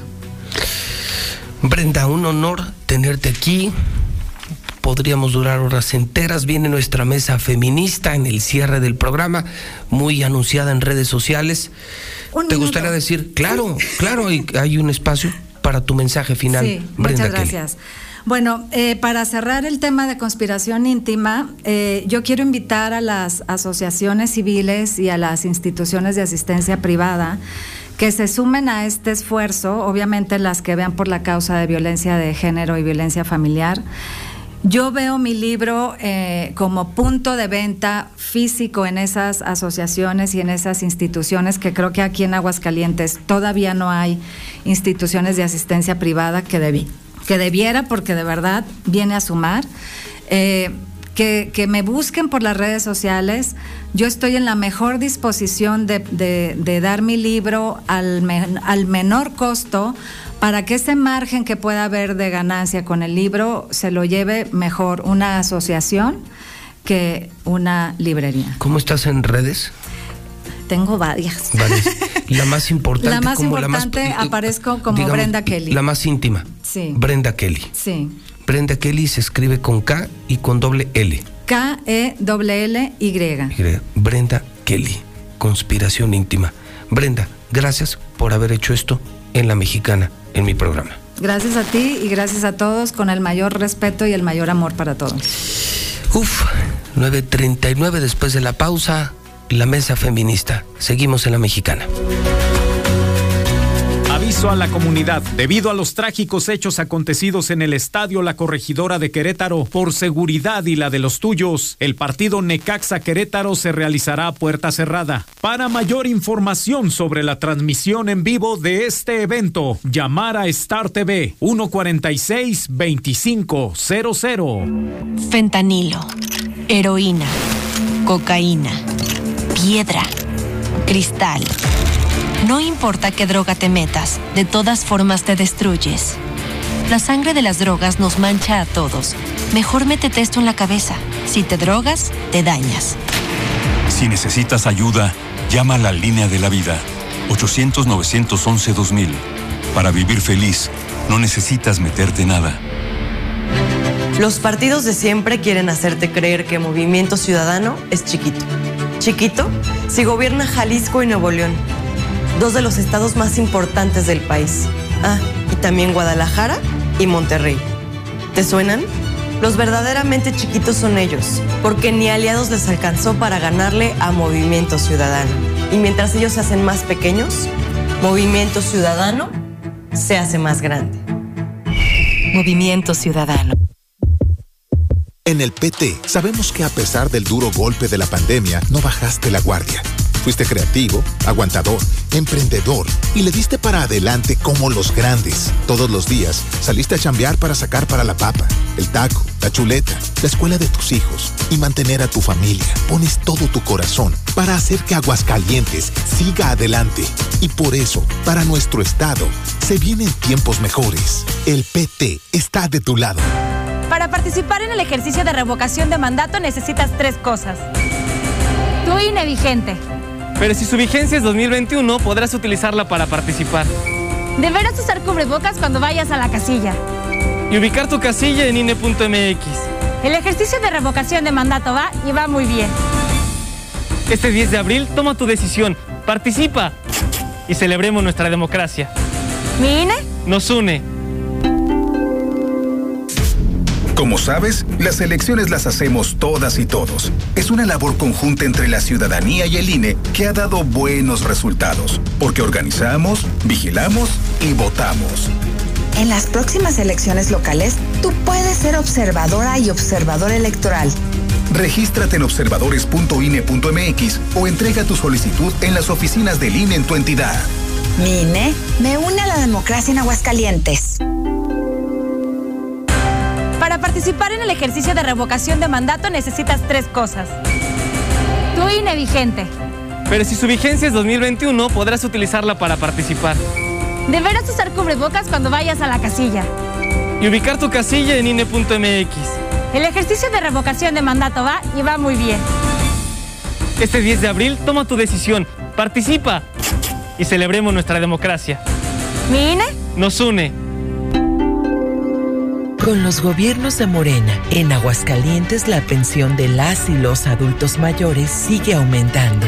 Las y los jóvenes reciben becas para estudiar y nuestro campo vuelve a tener vida con apoyos para quienes lo trabajan. Se acabaron los excesos de funcionarios y el salario mínimo ha aumentado como nunca antes. Con esperanza y honestidad, consolidamos la transformación en Aguascalientes. Morena, la esperanza de México. Es la parte baja de la novena entrada. El juego está empatado. La cuenta al tope y el campeonato de la salud se define en el duelo entre Mamey Canseco al bat y el escurridizo lanzamiento de Brad y el Chupirul. Ya sabemos cómo se las gastan los de la industria chatarra con sus triquiñuelas publicitarias. Con un hit entra la del Gane. Viene el lanzamiento y Mamey Canseco sorprende con un toquecito que va a ser pan molido para la industria chatarra. Esperen, tremendo encontronazo abre la oportunidad al jalapeño Urdiales barriéndose a dar triunfo al club del antojo como nosotros y ponte saludable. José Luis, buenos días. Mira, José Luis, eh, te invito a ti y a todos los hombres que están opinando y que estamos opinando, que nos mandes un reportero y vamos a juntarnos y nos vamos aquí al parque del Piva, al parque industrial, o nos vamos a Ciudad Industrial, o nos vamos afuera de la Nissan de Yatco entre 3 y 5 de la tarde, José Luis. Y vamos a llevarles una flor. Vamos a felicitar a todas esas mujeres que se parten la madre trabajando para... Buenos días, José Luis. Yo escucho a la mexicana. Las mujeres no quieren igualdad, quieren superioridad. Y eso está mal. Abusan. Y con todo respeto es la misma aquí en Aguascalientes. Yo vivo cerca del estadio y cuando viene San Luis a jugar es una corredera de piedras y aventadera de todo a, a, la porra de San Luis. Buenos días. No, pues qué orgullo, ¿no? Ser como de las 51 y normalizar la violencia, que te pongan unos chingadazos y que te quiten tu cartera y tus pertenencias. Yo de Aguascalientes, dentro del Victoria, con mi playera del Cruz Azul, con mi familia, sentado frente a la sobredosis, no dejaron de insultarme. Buenos días. A las verdaderas mujeres que hay que felicitar es a las emprendedoras, trabajadoras inteligentes, comprensivas, responsables, nobles. Buenos días. El respeto a la mujer no es por un decreto, por, porque es un día. El respeto a la mujer no es a un ser abstracto, es a la mamá, a la hermana, a la tía, a la sobrina. Aprovecha en HB. E por cada 100 pesos de compra en cereales, ahorra 25 pesos. O bien, compra tres leches UHT Hill Country Fair de un litro y llévate gratis un atún más atún en agua o aceite de 295 gramos. Vigencia al 10 de marzo. Celebramos 25 años gracias a tu confianza. Cuando eliges un ser libre en Coppel, eres libre. La sandía con semilla a 6.80 el kilo y la papa blanca a 15.80 el kilo. Sí, a solo 15.80 el kilo. Martes y miércoles del campo de Soriana. Solo 8 y 9 de marzo. Aplica restricciones. Válido en Inter y En apoyo a tu economía, el Águila te ofrece para el seguro de tu auto la cobertura que me ayuda. Contrátala desde 400 pesos mensuales. Además, 12 meses sin intereses. No descuides tu patrimonio. Llama al 449 9767 277 o el águila .com.mx. Aplican restricciones, sujeto a disponibilidad. ¿Ya llegamos? No, falta poco. Mamá, ¿ya llegamos? No, ya falta poco. ¿Ya merito? No. ¿Ya mamá? ¿Ya no? ¿Ya llegamos? ¿Y ahora? Con Chevron con Tecron te acompañamos en cada camino con la calidad y la limpieza que tu motor merece sin importar la ruta que tomes. Chevron con Tecron. Vas con todo Vamos contigo. Con Home Depot, renueva y ahorra con increíbles promociones. Además de herramientas que te ayudan a ahorrar tiempo y dinero para completar tus ideas con los mejores productos. Con la garantía de comprar y recibir en casa. Aprovecha que al comprar tres sillas plásticas o metálicas color negro te llevas la cuarta gratis. Home Depot. Haces más, logras más. Consulta más detalles en homedepot.com.mx hasta más. ¡Déjame ver mi No, está mi partido. ¿Tienes que compartir tu entretenimiento con todos? Llévatela Easy con una extensión de Easy TV sin costo adicional durante dos meses. Eso es llevártela fácil. Eso es llevártela Easy. Contrata ya 800 124 mil o easy.mx. Consulta términos y condiciones. ¿Ya viste lo que cambió María? En poco tiempo cambió la ropa, renovó la casa y está por cambiar el auto. ¿Cómo le hizo? Ay, escuché que está ganando dinero extra desde que sumó productos Genoma sus ventas de catálogo. Descargando la app de Gen Order te enteras cómo hacer. Dicen que puedes ganar unos 14 mil por mes y más también. Esto me interesa. Ya mismo me bajo la app de Gen Order. Bueno. Papá, estoy en la escuela sin dinero para comer algo. ¿Me mandas un spin de 100 pesos? Ándale, hija, te lo mando. Ya me llegó. Voy a Oxo y a los tacos. Obtén tu tarjeta en Oxo y baja la aplicación para hacer envíos o recibir pagos. Spin by Oxo, tan fácil como suena. Para mayor información, consulta nuestra página de internet www.spinbyoxo.com.mx. Con por pago SAPI DCB es una sociedad que opera al amparo de la disposición octava transitoria de la ley para regular las instituciones de Human Capital, empresa de clase mundial, busca 150 hombres y 100 mujeres para operar autobuses urbanos en Aguascalientes. Salario de 9,600 pesos más bonos de hasta el doble del salario. Seguro de vida, capacitación. Llámanos para programar tu cita para entrevista o mándanos un WhatsApp 449 390 2657. Somos la que sí escucha a la gente. La Mexicana 91.3 FM. XHPLA. 25.000 watts de potencia en Aguascalientes. La número uno en noticias. Número uno en música. Ecuador 306 Las Américas. Desde el edificio inteligente de Radio Universal. Yo escucho a la mexicana y no le cambio.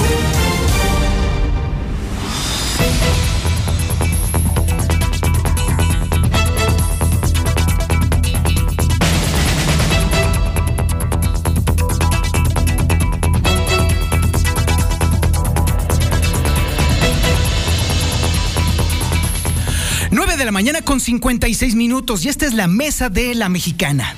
Hoy se conmemora, se conmemora, hay que hacer énfasis en eso, el Día Internacional de la Mujer. Una fecha que nace en un momento muy significativo y que posteriormente a, lo largo de la historia tuvo varios momentos significativos. Nace porque se recuerda la lapidación de Hipatia, filósofa eh, eh, egipcia romana que fue lapidada por una turba furiosa porque no toleraban la idea de que una mujer pudiera exponer con tanta claridad sus ideas. Y a raíz de esta fecha, entonces es cuando ya diversos movimientos se han dado a lo largo de la historia. Es increíble que hoy, a estas alturas, en pleno 2022, todavía estemos discutiendo y todavía haya quienes planteen que las diferencias sexuales deben de ser también diferencias en cuanto al trato, que los géneros requieren de un trato distinto. Hoy en esta mesa habemos cuatro humanos, seres humanos, que compartimos una idea, que todavía hay muchos pendientes para que ahora sí la mitad del planeta se junte con la otra mitad del planeta para que entonces ahora sí haya una verdadera igualdad. Así de plano, la mitad de la población mundial en este momento todavía está luchando. Y justamente de esa mitad de la población, aquí tengo unas representantes dignas precisamente de ser, de estar justo en lo más alto de la denominación como seres humanos. Verona Valencia, directora del Centro de Capacitación para el Desarrollo Comunitario AC. Verona, bienvenida. Muchas gracias. Por fin se me hizo tenerte aquí en esta mesa. Por fin. Por fin lo logré, lo logré. Angélica Contreras, integrante de la Asociación Civil Cultivando Género. Angélica. Hola, un gusto, gracias. Angie, por favor, para las amigas, amigos y amigues. Angie, Angie Contreras. Y Gwendolyn Negrete, presidenta de la Asociación Mujeres Jefas de Familia. Gwendolyn. Hola, hola, ¿qué tal? Mucho gusto estar aquí nuevamente contigo. Muchísimas gracias, al contrario, es un privilegio tenerles aquí. Es un privilegio, pero también, insisto, es es increíble que a estas alturas todavía tengamos que estar discutiendo qué es lo que está pendiente, qué es lo que está faltando. Conquistas ha habido muchas. Y de hecho sí me gustaría em, comenzar precisamente por esa parte. O sea, a estas alturas, aunque se ha visto avances y retrocesos en materia de la conquista de los derechos de las mujeres increíble, pues todavía hay cosas que están pendientes. ¿Cuáles son las conquistas básicas que ya se pueden celebrar en este día? Las escucho. Por favor, Verón, nada más por, con el recorrido de las pioneras. bueno, pues mira, yo creo que hoy por hoy tenemos dos cosas importantes. Eh, leyes que tienen perspectiva de género y leyes específicas para poder lograr que las mujeres eh, tengan igualdad de oportunidades, vivan una vida libre de violencia, eh, vivan la no discriminación, ¿no? Y tengan acceso a todos los derechos humanos. Y tenemos instituciones que a partir de estas leyes se han ido se han ido creando justamente y con la exigencia de muchos grupos de mujeres a nivel local, a nivel nacional, pero todavía faltan cosas. Todavía pensamos que eso iba a ser suficiente y no. Eso es lo que hemos ido avanzando. Leyes e instituciones.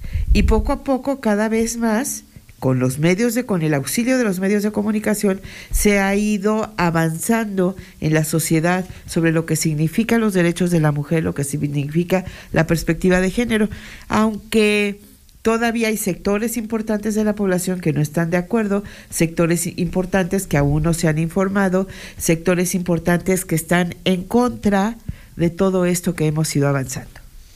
Lamentablemente, hay esos, esos, precisamente esas organizaciones y esas personas y sobre todo esos grupos tienen todavía un importante espacio en medios de comunicación increíble, lo cual todavía expande más precisamente el problema de poder alcanzar esa igualdad. ¿Estoy bien en lo correcto? ¿Es igualdad lo que están buscando? ¿O, subyace algo dentro de esa búsqueda de igualdad que es libertad? ¿Qué, clase, qué, clase de, mm, expresión deberíamos de usar para definir con claridad esta lucha que todavía sigue hasta este momento? Justamente lo estabas, lo estabas este, diciendo, Zapata, hace un momento, y, pensaba que más allá de la igualdad, creo que el discurso tiene que ser hacia, necesitamos primero la equidad para alcanzar la igualdad, pero además también es el reconocimiento de derechos. No podemos tener uno ni otro sin el reconocer que las mujeres, desde las diversidades de ser mujer, tenemos derechos. Y los derechos justamente los requerimos que se nos garanticen para poder tener la base que es la vida, la libertad y la decisión y la seguridad. Y a partir de eso podemos ejercer todos nuestros demás derechos, porque si no, no hay otro. Y además, esto es muy importante, esta parte de cómo reconocernos como sujetas de derechos, es decir, tenemos derechos. Pensemos, por ejemplo, en el voto. En México tenemos poquito más de 60 años, tal vez ya casi 70, se me acaba de dar el, año, pero a ustedes me corrigen, que las mujeres podemos votar y ser votadas. En estos casi 70 años hemos visto avances, claro, pero también hemos visto que hay que jalar más las orejas a veces de ciertos espacios y ciertos momentos y ciertas personas, porque de nada ha servido tener todo un marco legal y normativo si no hemos alcanzado la operatividad de ese marco legal. Pero algo más importante, no hemos hecho nada para transformar la lógica social de cómo nos siguen viendo a las mujeres. Porque hoy en día todavía siguen llegándome mensajes de felicidades, Angie, que te mando estas flores, ¿no? Mándenme café, por favor, eso requiero. O, por favor, ¿por qué no se suman? Eh, y desde los hombres súmense a, a, discutir sus propias violencias, como también nosotras. Pero seguimos pensando que lo que hacemos hoy en día es porque ya tenemos muchos derechos, nada más estamos argüenderas. No es saber que para lograr esa tan anhelada igualdad, que es como el, el dorado, necesitamos equidad. Pero muchísimo antes necesitamos recordarnos que tenemos derechos. Y todo lo buscamos para esto que comenté. Una vida libre de cualquier tipo de violencia, una vida segura, sabernos con decisión. Eso es lo que queremos. Gwendolyn, hay muchas cosas que oprimen a las mujeres y que los hombres no logramos entender porque a nosotros no nos pasa. Muchas violencias, a ustedes las han denominado, sí, me parece que es muy adecuado. La violencia económica. O, bueno, no, no, no digamos, la, la violencia física, la violencia verbal. Hay mucha violencia que las oprime, que las mantiene así. Y tú, como encargada precisamente de una asociación que está buscando justamente fortalecer a las mujeres que son jefas de familia, que a pesar de ser jefas de familia están siendo oprimidas por todo este sistema, protegido por un andamiaje legal absurdo. ¿En qué situación se encuentran ahora las mujeres, las de verdad, las que ahorita nos están escuchando en el camión, en el mercado, en su casa? ¿Qué les pasa? ¿Qué les tienen pendiente? Definitivamente, como dicen mis compañeras, hay mucha desigualdad aún. Necesitamos, existen leyes, sí, y muchas pero son letra muerta. Se necesita la aplicación, se necesita que exista el qué va a pasar si no cumples con la ley. Porque, por ejemplo, los sujetos que están obligados a la pensión alimenticia, de acuerdo, la ley dice que tienes que, cumplir con. Y si no cumples, ¿qué pasa? Pues hasta el momento nada. Yo no he sabido de nadie que metan al bote por no cumplir con una obligación de alimentar a sus propios niños, así de plan. Necesitamos entonces leyes que tengan dientes, que realmente sean, eh, bueno, pues sí, no sé si la palabra sea castigadoras, pero bueno, que tengan, eh, o sea, si no la cumples, que algo tiene que pasar, porque entonces las leyes han existido para ser violadas y violentadas. Las mujeres, ¿qué es, ¿cuál es su situación ahorita? Mucha desigualdad, sí, definitivamente. Los sueldos y los salarios siguen siendo mínimos para las mujeres en comparación con el de los hombres en la misma actividad. Por eso necesitamos y trabajamos muy de la mano para eh, incluir la perspectiva de género en todas las políticas públicas y en las acciones que hacen las, los gobiernos, las empresas, porque de otra manera va a seguir existiendo esta desigualdad y esta violación de los derechos constante de las mujeres y esta violencia constante. Hay muchísimas mujeres que todavía se acercan y en las dependencias no las atienden porque trabajan de 8 a 3, por ejemplo, el centro de justicia, 4 o 5 de la tarde y tan tan. ¿Qué pasa si una mujer la violentan a las 6, a las 7, a las 12 de la noche? ¿Hasta el día siguiente? Hasta el día siguiente. Entonces, ¿a dónde estamos? Y si llega y tiene que presentar testigos, y si llega y tiene que eh, demostrar muchas cosas, es decir, toda esta revictimización que luego viven las mujeres es muy complicada.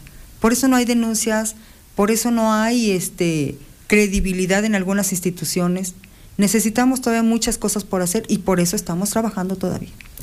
Yo creo que los tres comentarios iniciales dejan bastante claro una gran omisión, el tema legal.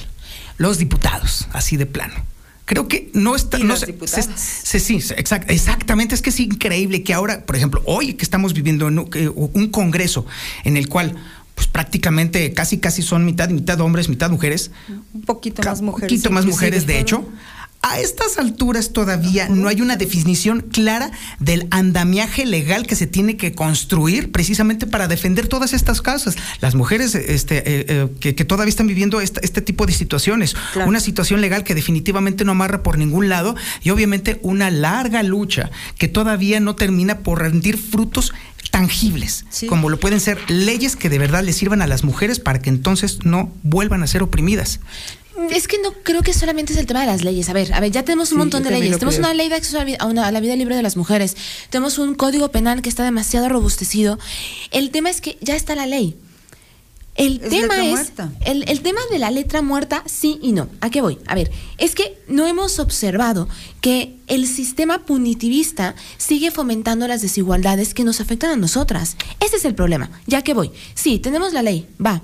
Pero recordamos que las mujeres somos las más pobres entre los pobres, donde además nos oprimen otras desigualdades. Por ejemplo, lo que decía Gwen de las jornadas laborales.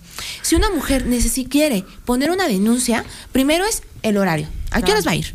Segundo, ¿con qué pagas un abogado o una abogada o una defensa? Sociedad civil estamos saturadas. Luego de esa parte, ok, ¿cómo accedes a la justicia? La justicia es tardada. La justicia es muy tardada. Hay otras formas de justicia, por ejemplo, llegar a la parte restaurativa, la reparación del daño, la, la no repetición, y que eso abona a transformar los espacios. ¿De qué me sirve en la cárcel un señor que no paga la pensión alimenticia si en su casa van a estar esas niñas, niños y niñas sin comer? Si no estamos cambiando las narrativas, y ojo, no quiero decir que no todos los delitos merezcan cárcel.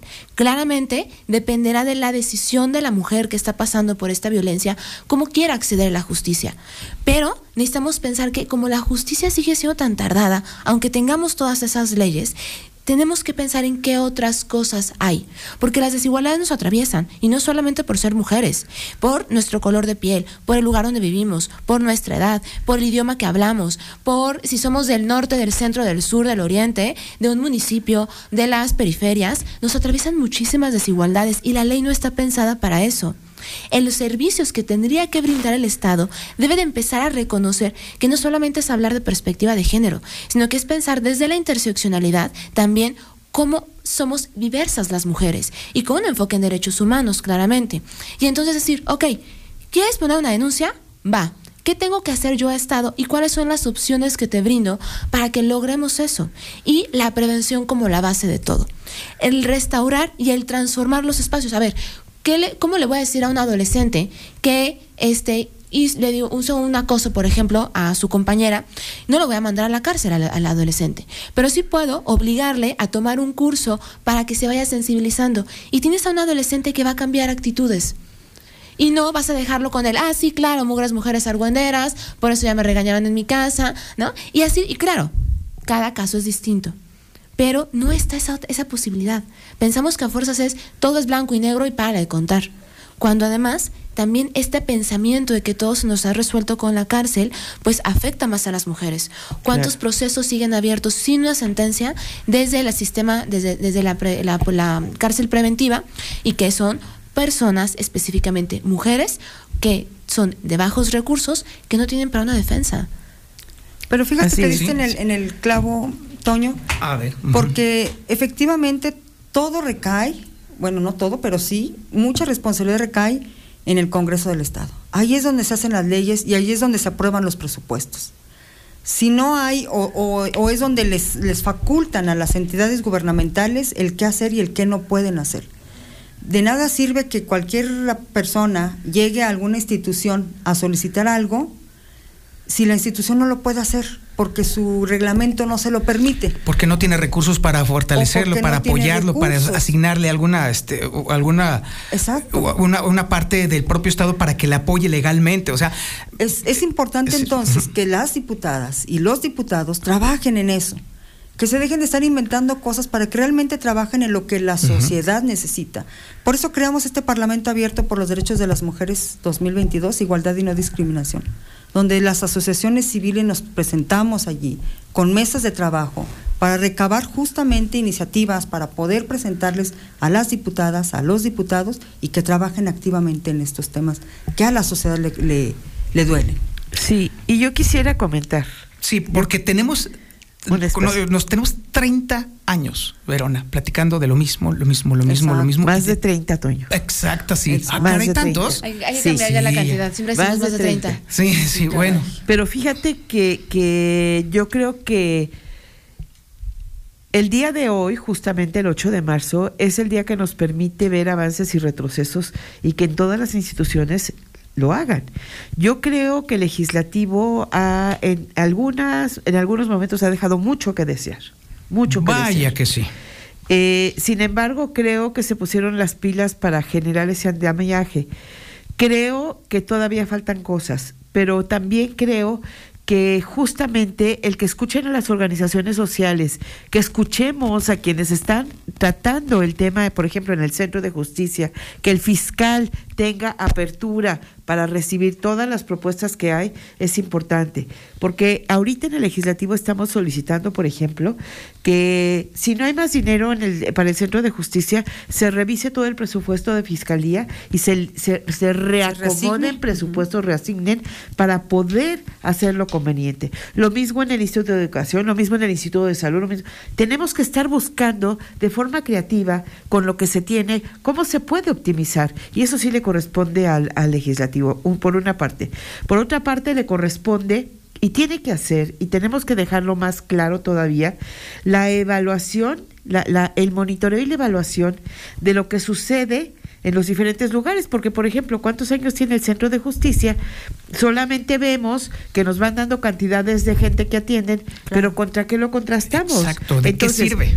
El proceso de evaluación externo en donde no solamente se, se evalúe el desarrollo de los profesionales allí, sino que se evalúe cualitativamente lo que se está haciendo para ver en dónde están los atorones y qué se puede hacer para resolverlos.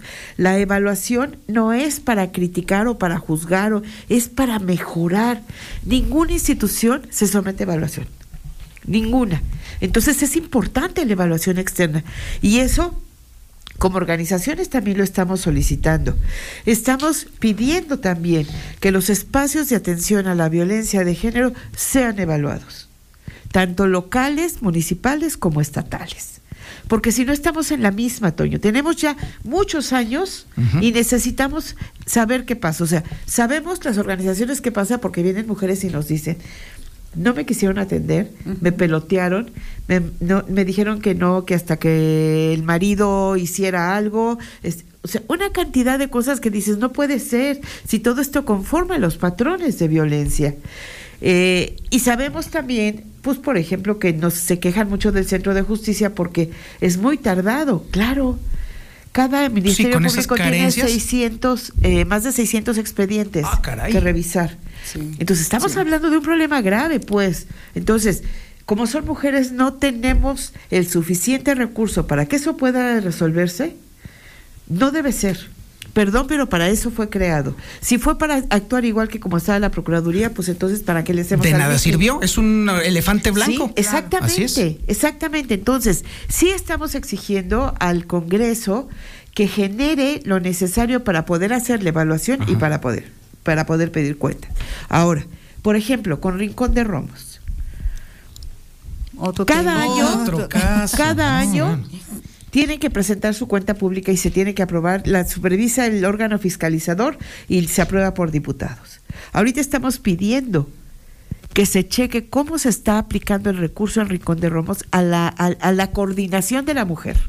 Necesitamos saber, porque lo último que supimos es que en su cuenta no había más que 5 mil pesos. Y todo el presupuesto que tiene, si se le incrementó el presupuesto a Rincón de Romos, no podían hacerle ni una comida a las servidoras públicas de allí, o un desayuno, o un algo que pretendían hacer para el, este día, por lo mismo, porque no tenía dinero. Además de que fusionó ¿No? varias eh, este, instituciones, de hecho, como fue- si fuera Co- como si fuera así estar Un acomodando chorizo, las hojas sí, así, así digo, las como si fuera tan vamos. sencillo. Entonces, imagínate, si, si simplemente un trabajo propio de cada, de cada materia que corresponde es complicado, Ahora mezclalas y todas y que dejas un solo titular para que maneje todos los casos. Es, es increíble lo que está sucediendo allí. Y es que el tema, de, de, hecho, a mí me queda bastante claro. Todavía el, el, Congreso del Estado todavía no conecta la parte institucional que ya se ha creado bonita este, para, para tenerlas a ustedes tranquilas y la parte legal real. Es decir, los dientes que tú dijiste y la parte punitiva que tú dijiste. Esa parte, esos puentes todavía no se han conectado, no se atreven a hacerlo. Pero es que justamente falta la coordinación que tienes que hacer entre todas estas dependencias, porque no son aisladas. O sea, además, eh, y justamente todo lo que dice Verona, eh, ya no requerimos solamente de voluntad. O sea, la voluntad no me sirve para nada, literalmente. O sea, sus voluntades y sus discursos bonitos no me sirven. ¿Qué necesitamos? A ver, necesitamos propuestas de políticas públicas y que y yo con quien gusto les podemos dar un curso de qué es una política pública, porque luego lo que hacen son programas. Política pública real que trascienda administración tras administración. Bájenle a sus egos de que cada cambio de administración quieren inventarse el hilo negro, o el rosa, o morado, o naranja, o azul celeste, el color que quieran. Y eso implica presupuestos. Necesitamos presupuestos, las cosas no se hacen de gratis y de la nada y que esos presupuestos, como bien dijo Verona, tengan una transparencia, un seguimiento y una evaluación. ¿Cuánto recurso no se ha invertido en 35 años o poquito más y no estamos viendo un cambio? ¿A dónde se va? ¿En organizar desayunos y comidas? No nos sirve. Hemos visto que está incrementando la violencia y que requieren más atención. A ver, ¿una psicóloga del Centro de Justicia tiene que atender a 10 mujeres al día? Es imposible no, y, no es sano, y no es sano para ella. Ok, pongamos más psicólogas. No hay recurso, necesitamos recurso. Pero también además necesitamos una coordinación. Si sabemos que es poco el presupuesto que tenemos, vamos coordinándonos. A ver, juntemos los presupuestos de cada quien, vamos a hacer una bolsota, metamos la evaluación, metamos seguimiento, pongamos la transparencia, juntemos a social y listo. Claro. ¿No? Y ya me sentí como este, el de la película, ¿no? los egos, los egos claro. impiden trabajar. ¿No? Y que es, es, es, una real, es un trabajo que ya es urgente que lo hagamos. Esa, esa es una parte y otra es el no, el pensar que la manera como está trabajando los gobiernos y todas las demás instituciones y los diferentes poderes tiene que ser así.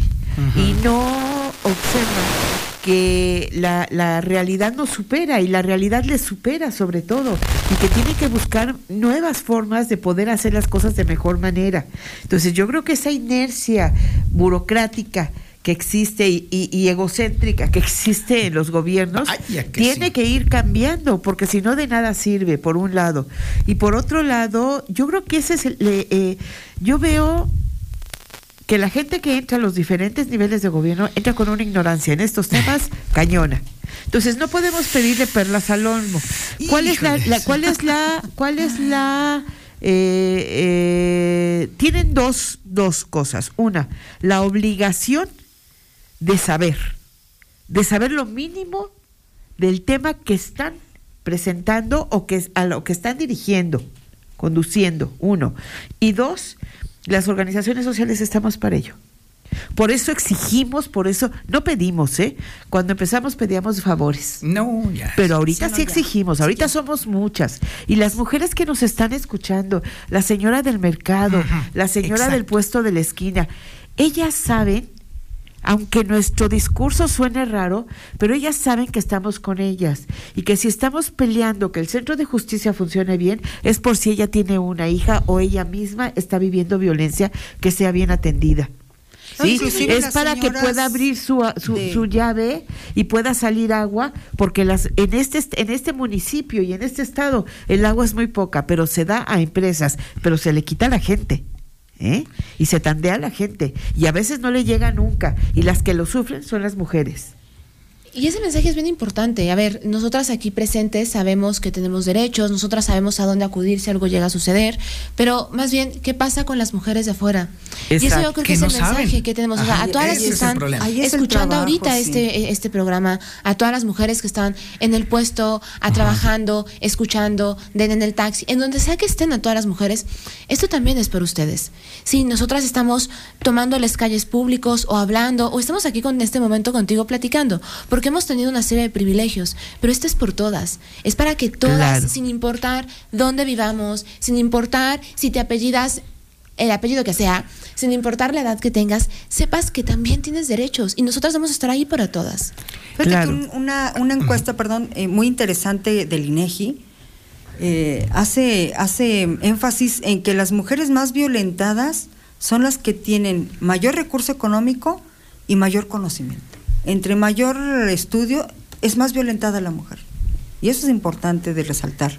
Y es una encuesta del INEGI. Y es, todo esto nos lleva, esto nos lleva precisamente al origen del por qué las marchas.